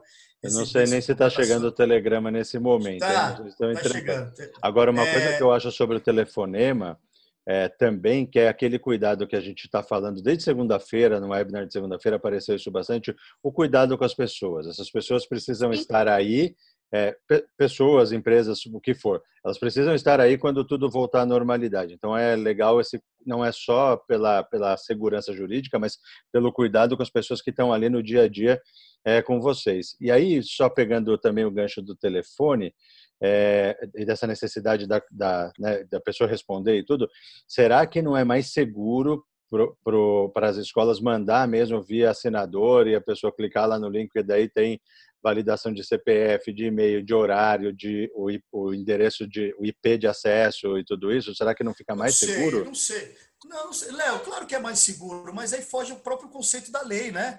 A lei a lei está pedindo para que seja mais prático, para que as, para as ações sejam, sejam é, mais flexíveis, né? para menos burocracia. Claro, se puder fazer isso, é ótimo. O meio eletrônico, tá inclusive, inclui a assinatura eletrônica meio eletrônico, assinatura eletrônica. Está lá, é uma espécie do gênero meios eletrônicos. Mas o e-mail com aviso de com recebimento, ó, recebi, confirmo o recebimento e concordo. Ou não precisa nem falar eu concordo, porque as férias, antecipação de férias, não depende de, de acordo entre as partes. É antecipar e pronto. O que depende de acordo entre as partes é a compensação das férias antecipadas. Esse precisa de um acordo escrito entre as partes. Esse seria bom fazer uma assinatura digital. Até mesmo se houver impossibilidade plena de que esse acordo de compensação das férias antecipadas seja feito à mão, um e-mail muito bem desenvolvido, trocado entre as partes, tem valor legal, porque já certamente já existe um histórico de mensagens trocadas entre instituição e seu empregado. Já tem um monte de coisa lá para trás que mostra que esse era um meio de comunicação já usual, de que é todo mundo que está lá, que está recebendo é, e está mandando, são aquelas pessoas. Concordo com você, a gente pode tentar fazer é, é, com cada vez mais segurança, mas será que todo mundo vai ter tempo para isso? É, talvez, seja, talvez seja até uma decisão aí, como as duas coisas valem, uma com mais ou com menos discussão, é, fica a, decisão de, de cada instituição, né? Como claro, que é gerenciar isso aí. O Léo, é a única coisa que eu concordo em gênero, número e grau com você é, é o como eu vou falar com esse funcionário, né? E não só pela questão de que quando tudo isso passar eu vou precisar dele, mas também por um olhar sistêmico de que a empresa é um corpo. Exato. E ela, é, é, você não olhando ela como no seu todo como corpo, qualquer exclusão que você possa fazer nessa empresa pode haver uma compensação futura. Então, é, e aí às vezes, muitas vezes, né, o empresário, perdão, o empresário não entende por que, que a minha empresa quebrou, né? Puxa, passou pela crise, aí a hora que passou a crise, minha empresa quebrou, né? É, então, é, tem todo um, um organizacional sistêmico por trás, né? De que, inclusive, a ordem de demissão. Então, você consegue olhar hoje, através das constelações organizacionais, isso, a, a ordem pela qual eu vou fazer as demissões. Fantástico, quem é a pessoa que menos contribui na minha empresa e quem é a pessoa que mais contribui. Porque às vezes a pessoa que mais contribui na sua empresa, sem você saber, é a faxineira ou é a tia da cozinha. Às vezes é aquela pessoa que eu vou demitir primeiro e é a que eu deveria demitir por último na ordem. Então isso também é muito muito bacana de se olhar. Legal, Sim, muito visão, bem colocado. Essa visão, de essa visão de vocês dois realmente é muito importante, porque enxergando além das instituições, né, das escolas, das empresas, existe um ciclo, um ciclo andando, existe uma interdependência de todos. É, é a gente tem que cuidar de todos, evitar que esse ciclo se rompa, desde a entrada até a saída desde o fornecedor até o tomador. Esse ciclo, quanto mais a gente conseguir manter, manter, Porque isso que tornou a gente o que é hoje, não podemos esquecer disso, se nós estamos tendo a possibilidade de fazer esse tipo de pensamento, é porque nós montamos uma estrutura é, boa para poder ter fôlego e pensar no, nas estratégias do futuro. Então, quanto mais se mantém isso, quanto mais se mantém rígida essas relações, mais fácil é a retomada do todo. Legal. Certo? Legal. É Já que pode filosofar, também posso. Bom, mas é ah, é sempre bom. Acho que é importante, na verdade, estar tá vivendo um momento de transformação. Não vou nem entrar nesse mérito, acho que vale uma outra conversa. Mas a gente tem mais uma pergunta aqui. A da Elisângela estava falando sobre a comunicação por e-mail, se podia ser já está respondida. O Michel está perguntando se há restrição em suspender o contrato de estagiários. Acho que muitas escolas têm estagiários, né? Acho que é bem comum nas escolas, em todas as empresas, mas nas escolas eu vejo isso com bastante frequência. Na, na norma em si, não fala nada de estagiário, tá? A norma não traz escrito lá estagiários. Ela deixa o contrato em aberto, né? Todos os contratos de trabalho.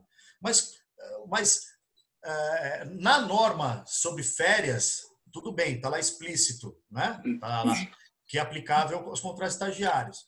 Eu não aplicaria essa norma aos estagiários. Não aplicaria da, redução de jornada ou suspensão do contrato. Justamente porque a rescisão do contrato de trabalho do, do, do, do estagiário é de menor custo para a empresa. Então, ela não tá, o governo não estava muito preocupada uh, com os contratos de estágio. Tá? Eu não aplicaria, não, nenhum da redução e nem suspensão do contrato estagiário. Eu não aplicaria. O que acontece é, posso falar, Augusto? Ah, pode, claro. Tá. O que acontece com o contrato de estágio? O contrato de estágio, ele não é um contrato trabalhista. Isso. Ele é um contrato civil. Né? Então, assim, ele não é regido pela CLT. Então, uhum. por isso que a lei não trata. Porque ele não é um contrato de emprego, ele não é um contrato de trabalho. Exato. Então, teoricamente, ele pode ser rescindido a qualquer tempo, sem garantia nenhuma. Né? Isso, o contrato de estágio é regido dessa maneira. E aí a gente volta a filosofar. Até que ponto eu, e aí eu falo como dona de escola de educação infantil, que eu tenho crianças de berçário, tenho crianças de quatro meses. Até que ponto eu vou rescindir com a minha estagiária, que é tão boa e tanto me auxilia, para quando passar tudo isso, eu ter que contratar uma outra estagiária que vai começar do zero. Então, eu penso que aí a decisão, perdão, ela é muito mais, é, é, muito mais organizacional do que pela lei. Pela lei, eu poderia demitir todos os meus, todos os meus estagiários. E aí eu tenho que ver até que ponto isso é importante ou não para minha empresa. Boa, mais uma boa é colocação. Aí. É isso aí. E a, a, eu volto a dizer, o artigo 10 da 927, ela também aplica o contrato estagiário a questão das férias, tá legal? Tá bom? Mesmo não sendo contrato, tá, é isso aí, não é contrato de trabalho, mas as, as férias se aplicam também aos, aos, aos, aos estagiários, tá legal? Então, tá legal. completou, completou a resposta aí. A gente tem mais uma, na verdade, o Norberto está é, é, voltando àquela questão da redução de carga horária, tá? Eu vou ler de novo aqui. As horas-aula, que serão consideradas como cumprimento do calendário escolar, as 800 horas por ano, serão às quatro e meia da jornada presencial do professor ou a uma hora online? Considerando essa diferença de envolvimento aí. É o todo, né? É o período que ele está preparando essa aula, é o período que ele está gravando, é o período que ele. Porque, assim, Léo, uma coisa é efetivamente o empregado trabalhar. Outra coisa, o empregado estará à disposição do empregador. Então, vai contar como período letivo o tempo que ele está à disposição e o tempo que efetivamente ele vai estar tá, é, é, expondo esse vídeo para os alunos, enfim, lecionando efetivamente, né? Tá. Então, para é, ficou claro, Norberto, a, a, a resposta da Luana para você? E tem mais uma questão, né? As aulas que não são dadas, por exemplo, em sala de grupos. Então, por exemplo, a aula gravada X, ela vai ser disponibilizada para todos os alunos assistirem ao mesmo tempo ou elas vão ser disponibilizadas para cada aluno? Porque se ela for disponibilizada para cada aluno, cada aula, por exemplo, tem uma hora. O aluno, cada aluno assistiu em uma hora diferente, então vai ter que pagar 10 horas para o professor? Não. Entende, Léo? Se for então, assíncrona, né? Você tá se falando. fosse assim, então aí teria que pagar as 10 horas. Então, não, né? Então, é o período que ele está à disposição do empregador. Né? E aí eu volto na questão do HTPC. O professor ele tem, por exemplo, o HTPC. Ele está efetivamente lecionando nesse período? Não, ele está fazendo as atividades dele, preenchendo a caderneta, fazendo outra coisa. Então, ele está à disposição. Então, é contado, sim, como período, como jornada de trabalho. Legal. É, bom, deu. O Norberto disse que, que sim, está claro, e agradeceu. Legal. Augusto, por favor, continua, que acho que você não falou todos os pontos ainda, que eu não estou deixando, eu, mas...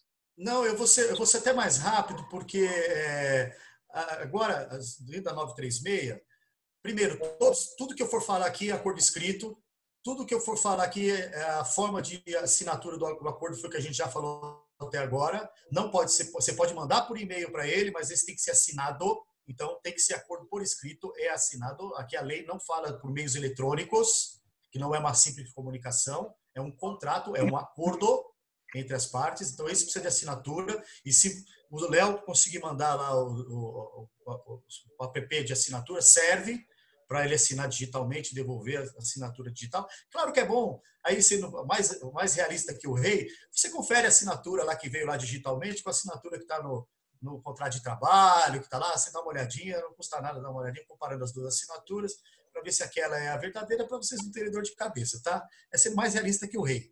Mas nesse caso, contrato escrito, aviso de 48 horas, então redução de jornada e suspensão do contrato de trabalho precisa de contrato. Ponto. Escrito e aviso de 48 horas de antecedência. Todos eles se extinguem com o fim da calamidade ou fim do prazo. Então, o primeiro prazo é que se demora, se, fim da calamidade. Se a calamidade é terminar antes dos 90 dias, por exemplo, do redução de jornada, volta. O contrato normal. Dois dias depois, fim. Tá? Tudo é dois dias. Dois dias antes, para avisar, e dois dias o contrato volta ao normal depois do encerramento, seja por qual coisa aconteceu. Da data do contrato, do acordo, dois dias depois. Que, uh, e também quando o empregador chamar o, você, o empregador pode chamar o cara de volta. Reduzir o jornal, fazer, não, vamos voltar ao contrato, que agora já acabou o negócio, vamos voltar ao contrato normal, ou vamos voltar ao, ao contrato de trabalho que estava suspenso. Então, essas são as causas de retorno do acordo. Qual é o tipo de acordo que a gente pode fazer? Redução de jornada. Tudo que é redução de, jornada, reduz salário. Então, né, é, reduzir o trabalho, reduz o salário. Então, 25%, 50% ou 70%. Essa redução vai ser parcialmente remunerada através do programa de proteção ao trabalho, que é o baseada no seguro-desemprego. Ela vai ser parcialmente. Então, tem que fazer uma conta lá, em, em torno, dependendo do salário, dá uma redução de 15%, de 12%. Tem uns salários que são altíssimos, dá uma redução de 50% lá, mas só acima de 12 mil reais lá, aqueles salários grandes. Tá? Ah, então, feito esse acordo, a empresa escolheu qual é a melhor forma de redução, que a gente já vem percebendo então, nesse debate que para professores é muito difícil se aplicar a redução de jornada de trabalho, tá certo? Para professores, não para administração, não para, para limpeza, não para outras atividades que a escola tenha. Mas para professor, a gente está percebendo que é difícil, que eles têm que trabalhar pelo mesmo tempo que eles foram contratados para trabalhar, e justamente porque eles, é difícil uma empresa contratar para o pro professor da aula além do necessário, sob pena de estar tendo um custo a mais. Ele, a empresa contrata o professor para dar aula no estrito necessário da lei.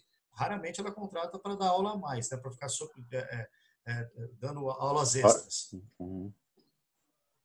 Oi? Não, tranquilo. Tá. Ah, que mais? Sobre a redução de jornada. Perdão. É, o que é, quais são os, os, valores de redução de jornada, quais são os contratos sujeitos à redução de jornada.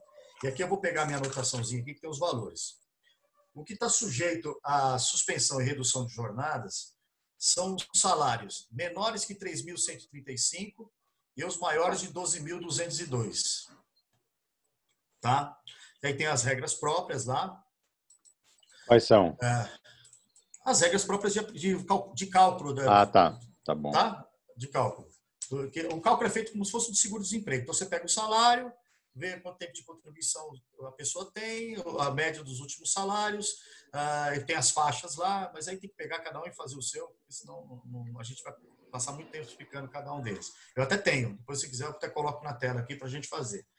Mas suspensão no contrato de trabalho, dentro das mesmas regras. Eu estou acelerando até para poder a Luana abordar outras coisas, né? porque senão está dando tempo, 11 h 20 já. É, Suspensão do contrato de trabalho. Pode suspender. Ah, voltando um pouquinho. Redução de jornada de trabalho. Se optou pela redução de jornada de trabalho, como eu disse lá atrás, ela pode é, é, vigorar até 90 dias. Então, três meses, tá? Se ela for aplicada, 90 dias. Mas você pode aplicá-la um mês, dois meses e, no máximo, 90 dias. Então, a empresa escolhe qual é o tempo de uso desse, dessa dessa ferramenta. Mas a soma Suspe... não pode passar de 90. Se eu fizer 30 não. dias agora e dou 15 dias de trabalho, mais 30 dias, ok. Mas não, a soma não pode passar de 90, é isso? Não pode passar de 90, tá? Tá bom. Uh, e aqui também é uma discussão que a gente tem tido. Não, a, a lei não fala, como fala na, na questão de suspensão do contrato de trabalho, não fala da, dar a, a redução de jornada em períodos diferentes. Ela só fala que é até 90 dias. Ela não fala que é 30, depois mais 30, depois mais 8, depois mais 7. O que me faz crer, por existência de um dispositivo lá embaixo, de que você só pode dar redução de jornada uma vez e escolher o período que ela vai durar. Tá bom? É bom ficar bem atento em relação a isso. Essa é minha interpretação e eu pediria até o cuidado de vocês. Porque, veja, vamos ler lá embaixo. Na suspensão do contrato de trabalho, está dizendo que no máximo é de 60 dias. E ele coloca depois da vírgula, que poderá ser fracionado até dois períodos de 30. Essa possibilidade não está lá na, na, redução de jornada. Então, tomem cuidado na hora de aplicar a, a, a redução de, de jornada de trabalho, para aplicar, fazer uma conta já do que você vai usar. Tá certo? Aplique, já faça a, a, aplicação, o uso dessa ferramenta já pensando que é um contrato só. Ou senão você faz de 90 dias de uma vez e chama a pessoa, como está autorizado lá, chama a pessoa de volta ao trabalho, restabelecendo o salário inteiro dentro do prazo, porque a lei assim o permite. Tá legal? Em relação então à redução de jornada, eu tinha que fazer esse alerta a todos. Legal. A suspensão, suspensão do contrato de trabalho, como eu disse, é de 60 dias no máximo, tá? É, fracionado até dois períodos de 30. Então, aí nesse caso, sim, você faz a, a suspensão do contrato. Se quiser, terminou isso aqui, você aplica a redução de jornada por 30 dias. E se quiser depois, você faz de novo a suspensão do contrato de trabalho por mais 30. Esse tá, pode fazer dessa forma. Tá? É, o empregado. O que, que acontece com o empregado da suspensão do contrato de trabalho? Ele vai receber o mesmo benefício do programa, né, calculado sobre o salário que ele tem, a empresa, se quiser complementar, seja num ou seja no outro, se a empresa quiser complementar aquela diferença entre o 100% do salário dele e o que ele vai receber do Estado, a empresa pode fazer essa complementação. E não tem caráter de inatura, não, não, não agrega imposto de renda, não agrega nada a complementação dessa diferença a empresa pode fazer. Então, suspender o contrato de trabalho para uma pessoa que ganha 1.500 e, 1.500 e alguma coisa, é, 1.599, é, e vai dar uma diferença lá entre o que o governo paga para ela e o salário que ela deveria receber de 80, 90 reais. Se a empresa quiser ir lá pagar esses 90 reais, pode fazer e não vai ter caráter tributário, não vai agregar, não vai fazer, não vai ter nenhum reflexo na relação trabalhista disso. É só uma, uma ajuda a mais para o empregado. Então, usa o dinheiro do governo e a empresa completa ainda esse valorzinho. O cara fica muito mais feliz, porque está tendo o salário dele inteiro todo mês lá. que mais? Desse programa. Ah, Pessoal, mandem mais perguntas aí, tá? A gente, a gente vai super bem quando vocês estão trazendo as dúvidas de vocês. Acho que fica muito mais direcionado, muito mais é, eficaz. Para os dois tipos, para os dois tipos, o mesmo período utilizado da ferramenta estará o empregado estabilizado. Tá certo? Usamos três meses, três meses estável no retorno. Sob pena de pagamento de multas. Chega até um salário a mais. Aqui, dependendo da forma como foi feita essa demissão.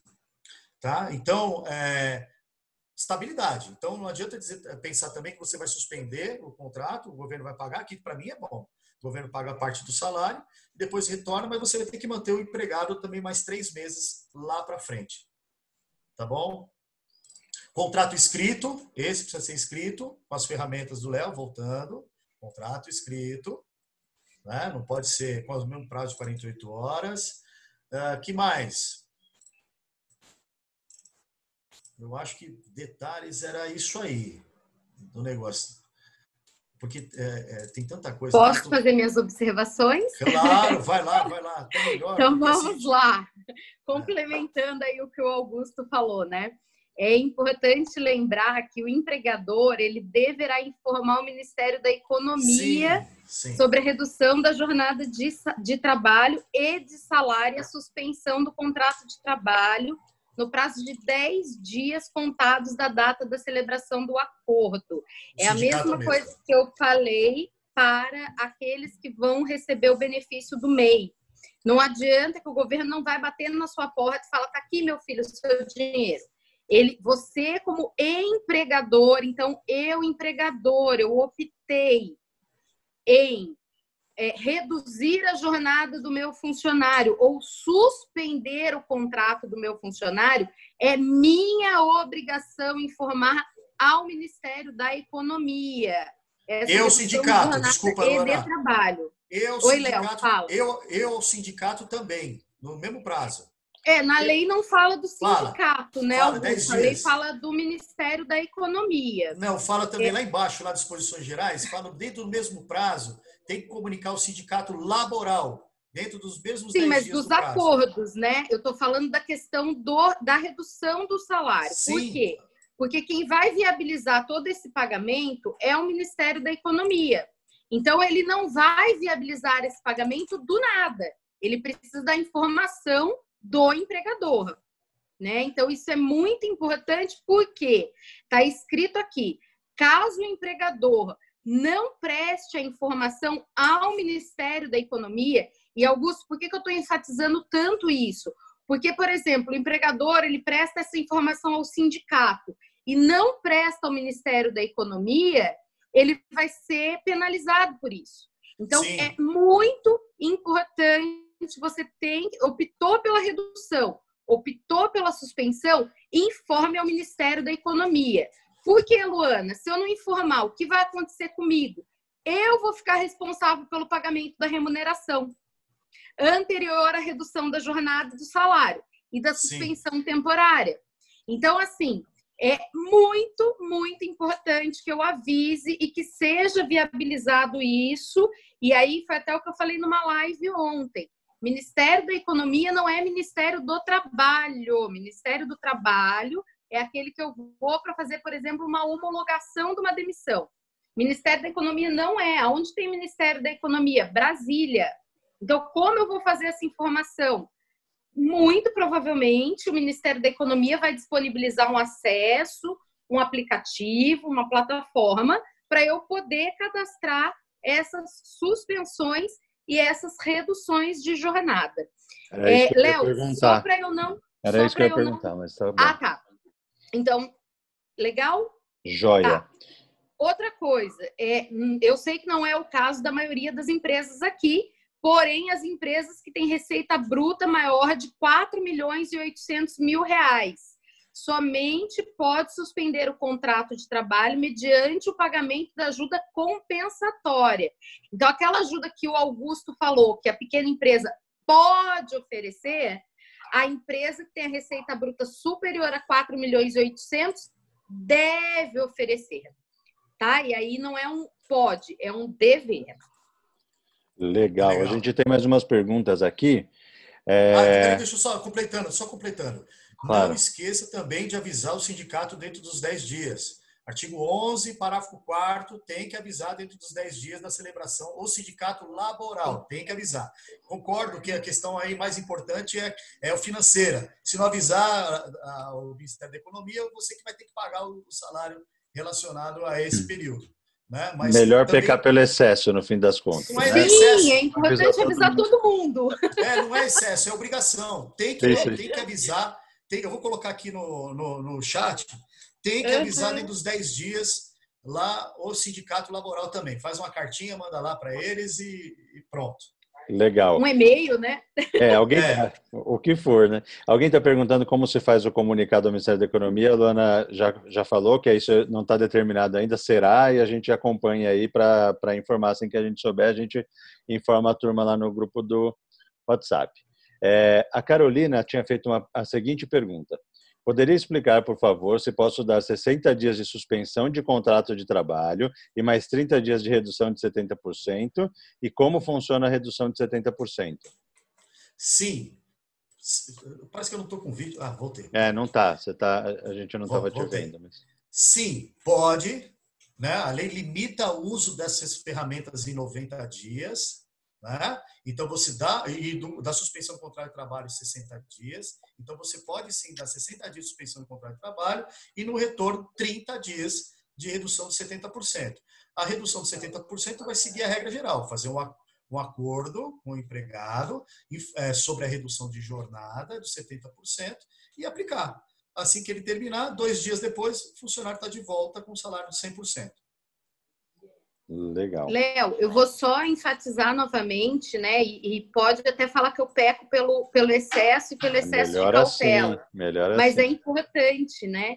É, lembrando, pessoal, a gente está dando aqui informações de normas que ainda não estão regulamentadas, né? Então, assim, principalmente na questão da redução e da suspensão.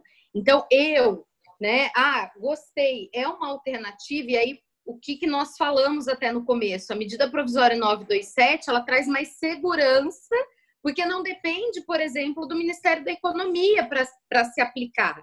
Eu posso dar férias agora, eu posso fazer banco de horas agora, eu posso fazer teletrabalho agora, e eu não dependo de ninguém para isso. Essas normas que eu dependo, como essa medida provisória 936, que eu dependo informar o Ministério da Economia e ainda não tem nada né, que me dê essa, essa opção ainda, não tem uma plataforma. Não...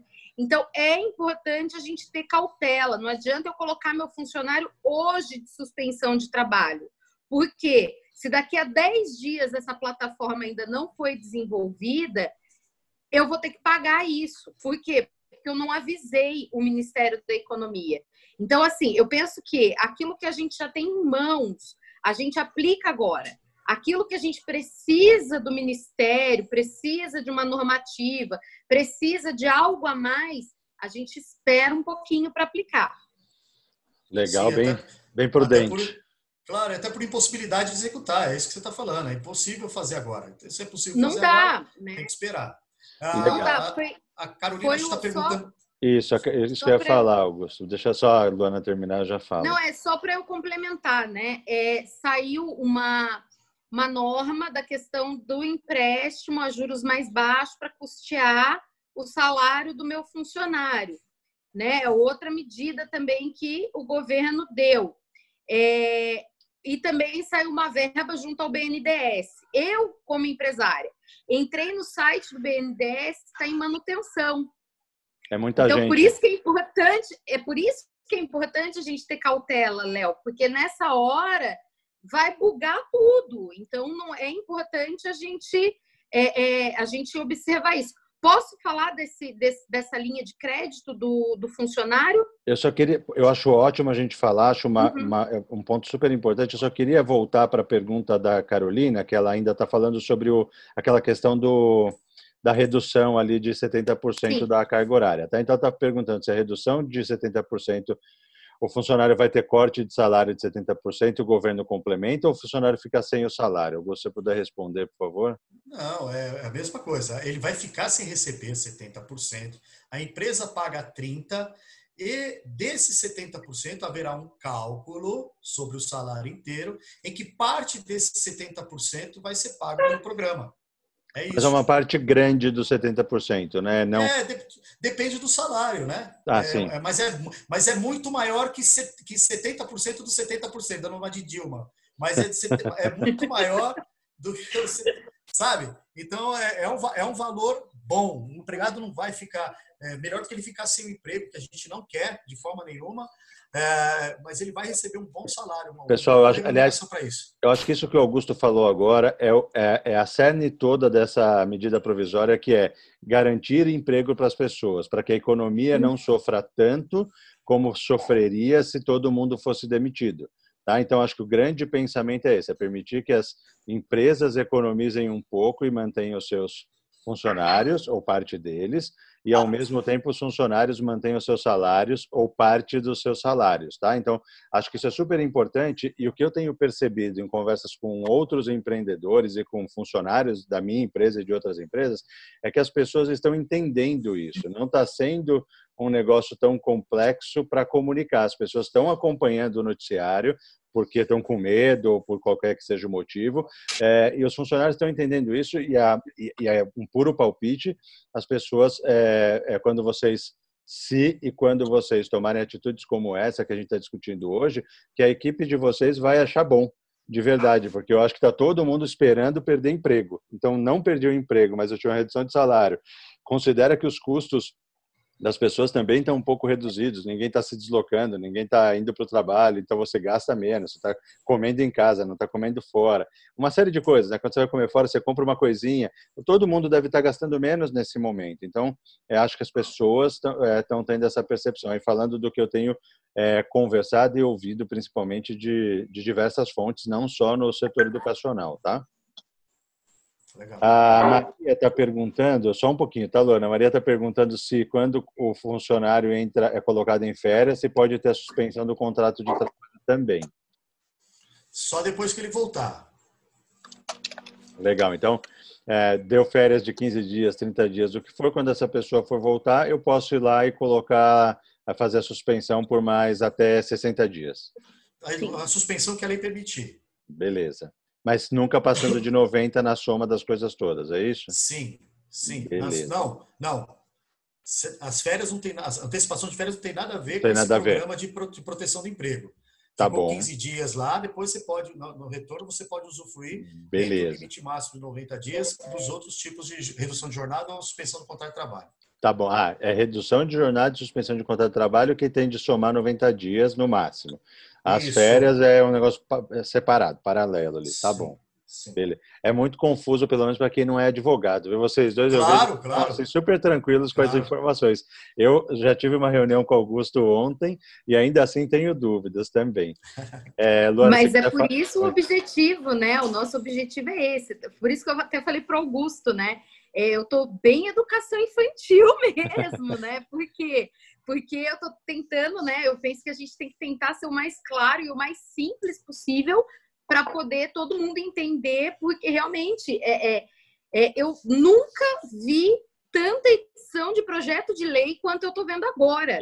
e o Augusto que deve estar tá acompanhando a Câmara e Senado também. Eu assim, eu estou horrorizado porque é, é projeto de lei para absolutamente tudo durante essa Covid, né? Então, assim, é por isso que a gente tem que ir às fontes, por isso que a gente tem que verificar as fontes, ver se isso é, é real ou se é uma notícia fake, para a gente também não se apavorar, porque senão fica todo mundo apavorado, né? É, vou falar rapidinho, então, dessa linha de crédito, né? Que Super saiu. importante. É uma linha de crédito é, é que na propaganda, né, é, três grandes bancos, Itaú, Bradesco e Santander, eles se uniram para poder é, é, ceder essa linha de crédito com juros mais baixos. É, não vamos ser hipócritas de achar que ai, todo mundo é bonzinho está cedendo e concedendo tudo para nós, porque não é isso.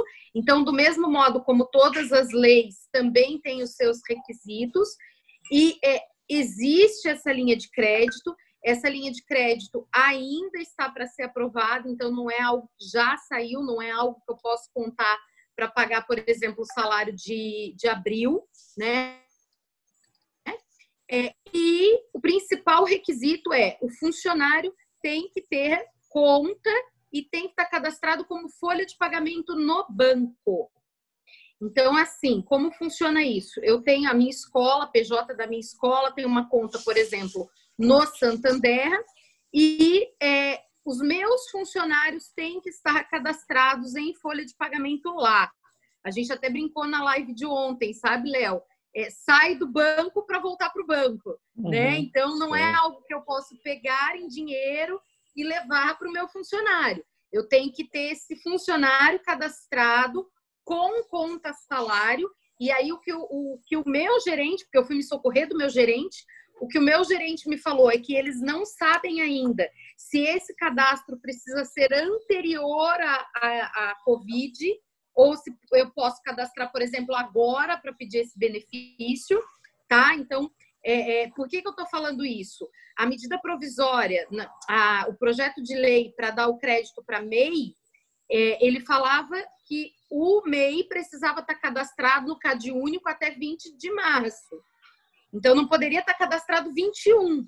Então, o que o meu gerente falou é que eles ainda não sabem se os meus funcionários precisariam estar cadastrados em folha de pagamento antes ou se eu posso cadastrar todo mundo agora. É, então, é muito importante a gente ficar atento. É, se socorrer, eu estava falando ontem, eu não estava falando para a escola, eu estava falando para pequenas empresas, né? E, por exemplo, eu falei o caso do restaurante, que às vezes vende marmita o dia todo, pega o final do dia, junta todo o dinheiro e paga o seu funcionário. Esse não vai conseguir o crédito se não tiver a opção de cadastrar o funcionário como folha de pagamento. Posso fazer uma observação em relação à questão crédito? Posso fazer uma observação claro. à questão crédito? Olha só, é, é, também olhei o site do BNDES, tudo até para indicar para alguns clientes que precisam de socorrer dessa linha. Mas a gente tem que pensar, é, pelo menos analisar, de que a suspensão do contrato e a redução de jornada naqueles que lhes são cabíveis é um, alto, é um financiamento muito mais barato, porque o governo está pagando parte dos 70%, parte dos 50% e parte dos 20% da redução de jornada sem que você tenha que fazer contrapartida em juros, correção monetária, nada dessas coisas.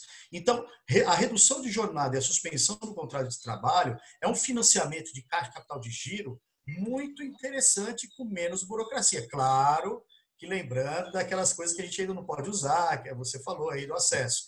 Mas é um método, mas é um método de financiamento praticamente sem juros.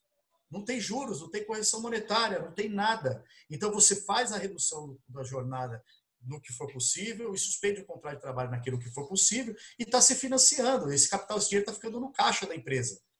Sem ter que você ter que se burocratizar no banco, BNDES, pagar juros exorbitantes dos bancos. Porque os juros do BNDES que eu vi é de a taxa do BNDES é de 1,5 ao ano. Só que inclui-se Selic, inclui a taxa dos bancos privados, fica caro pra caramba relacionada à inflação que nós temos. Então, eu só estou colocando isso para pensar que há, é, essa é uma fonte também de dinheiro, essa, essa atitude do contrato de trabalho, e você não está prejudicando o empregado. Você está mantendo o trabalho dele, recebendo financiamento governamental, que é, é, é importante, e não está se socorrendo ou fazendo dívidas para a empresa. Legal. É, eu, eu, como empreendedor, é, vejo da mesma forma, viu, Augusto?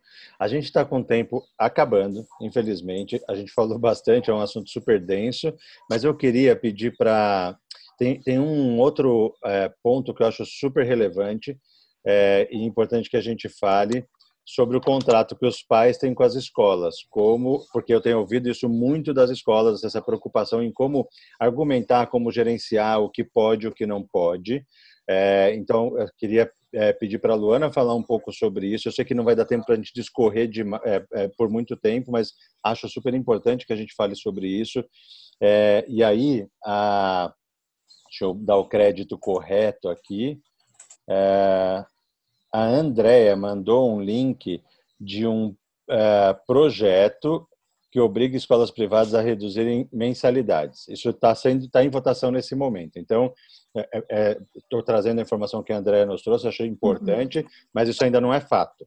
Então, é, queria pedir para a Luana é, nos dizer, assim, de fato, Augusto, obviamente, também se quiser e puder contribuir, é, o que as, como as escolas podem é, argumentar, se proteger, o que pode e não pode na relação dos contratos com os pais.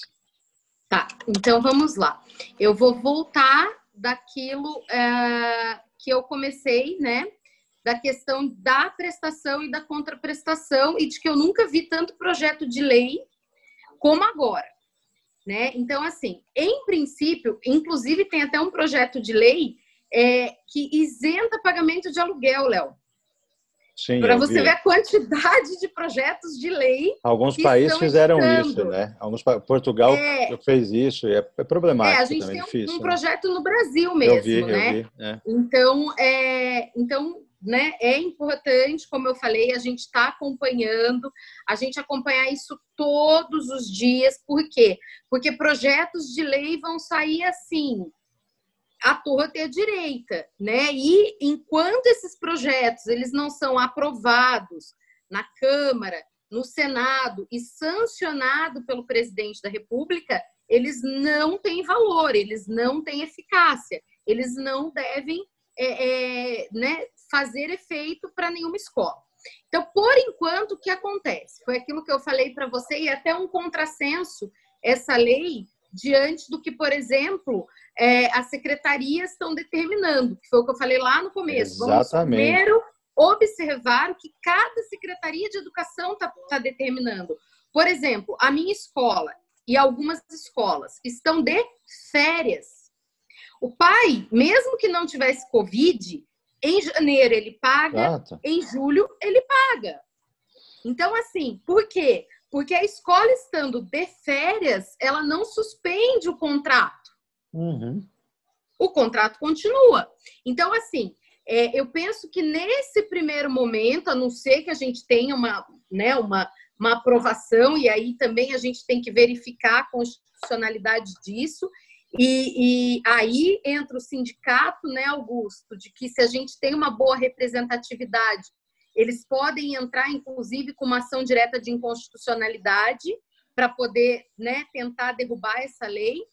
É, mas, assim, tem escolas que estão de férias. Então, todos os contratos, até segunda ordem, se mantêm e são devido o pagamento na sua integralidade, né? Então, é importante que as escolas não se apavorem. Eu já tenho escola no, num grupo de, de escolas particulares que eu faço parte, que elas já estão pensando em conceder desconto. Eu falei, gente, calma, um passo de cada vez.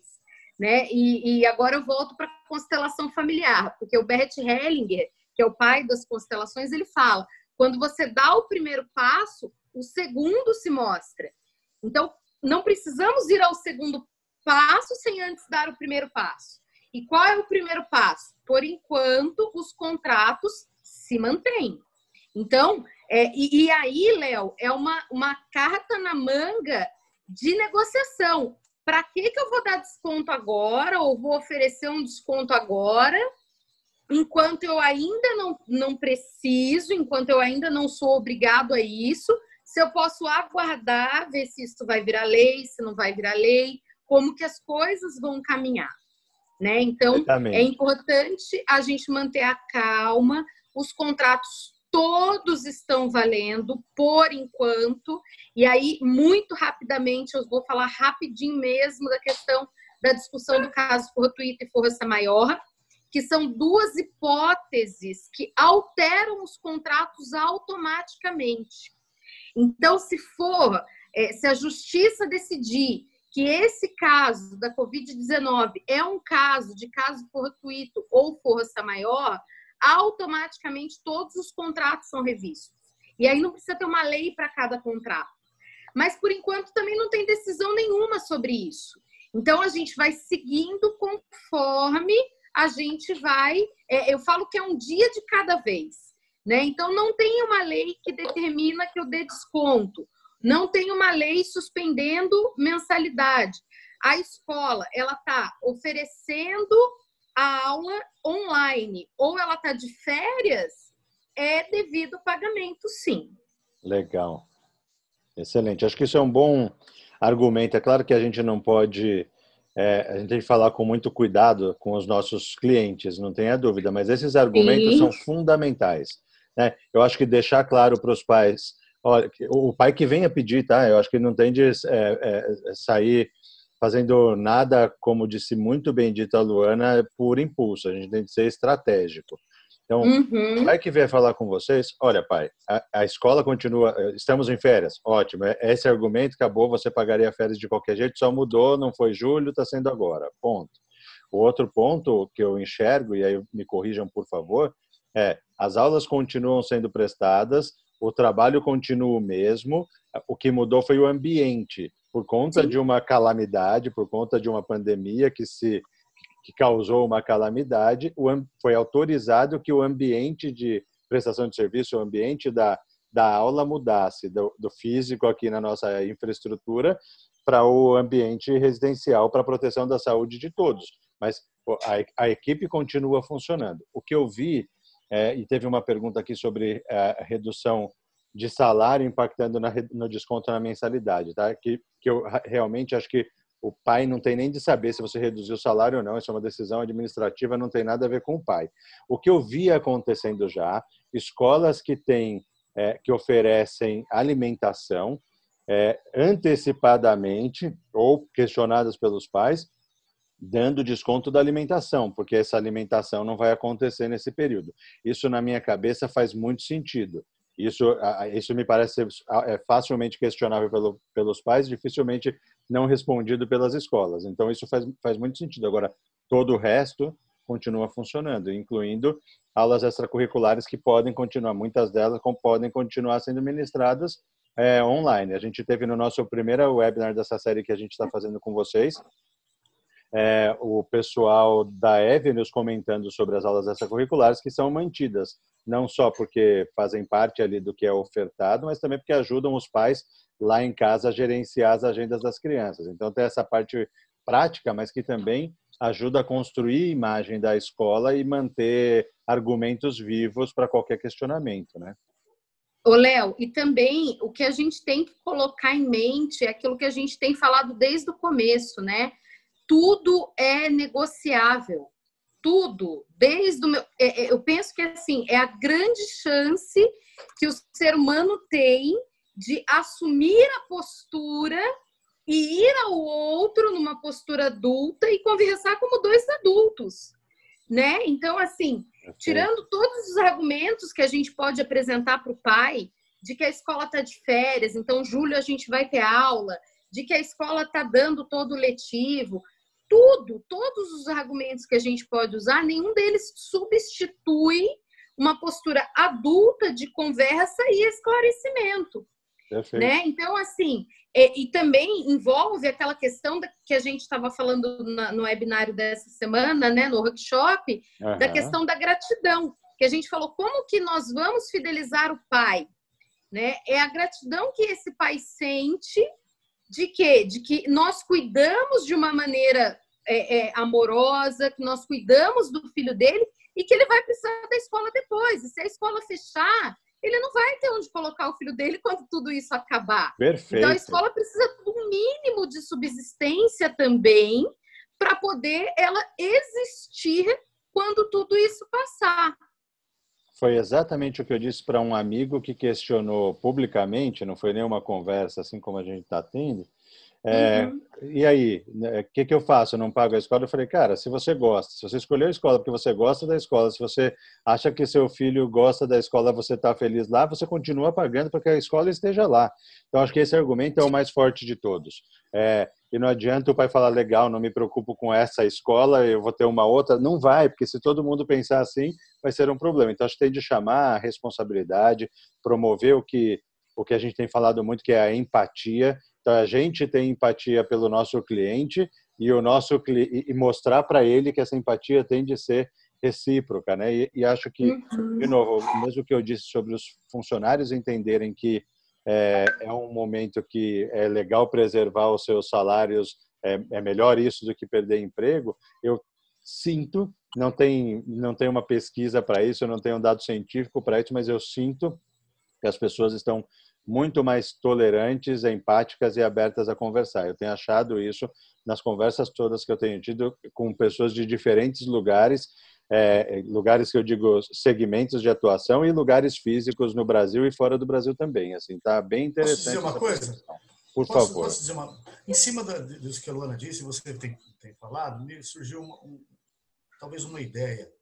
Talvez é, para facilitar essa, essa relação que vocês estão sugerindo, que eu acho de extrema importância e de verdade plena, é, talvez seja bom as escolas disponibilizarem um canal para facilitar esse desabafo, essa troca de, de ideias, em que a pessoa possa ser atendida por uma pessoa preparada para conversar com os pais, pessoa que vai atendê-los e dizer tudo isso com carinho que vocês têm dito para as pessoas, porque ninguém também está saindo de casa para ir lá na secretaria conversar, ou conversar com a coordenadora, ou falar com, com o WhatsApp, com a coordenação.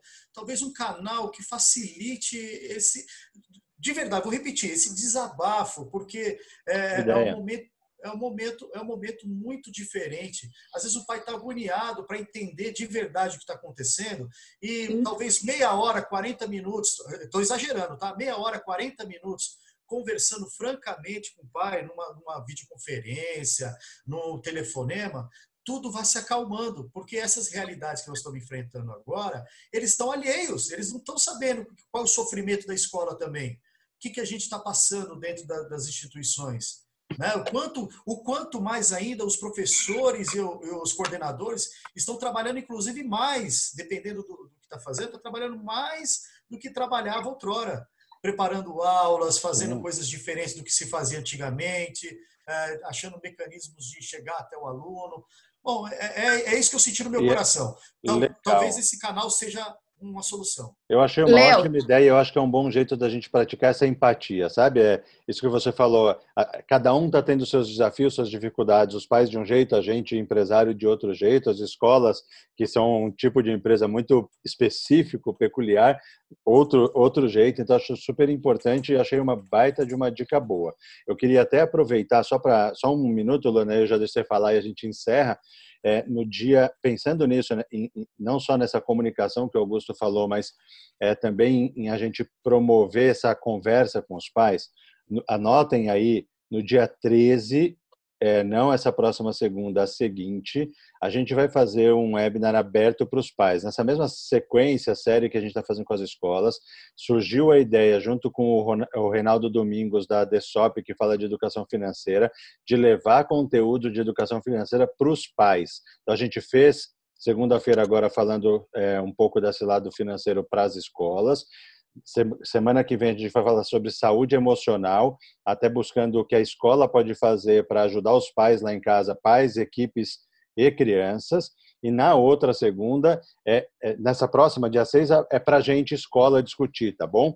É, mas no dia 13, a ideia é que as escolas possam falar: pais, a gente foi buscar um negócio para vocês, então a gente organizou, falem que estão organizando junto com a gente, falem, pais, a gente está organizando junto com, não precisa citar a gente, enfim, dane-se, mas o que importa é, pais, a gente, escola, está organizando para vocês um negócio que vai ser legal. Estamos trazendo um especialista em educação financeira para ajudar vocês nesse momento super complicado.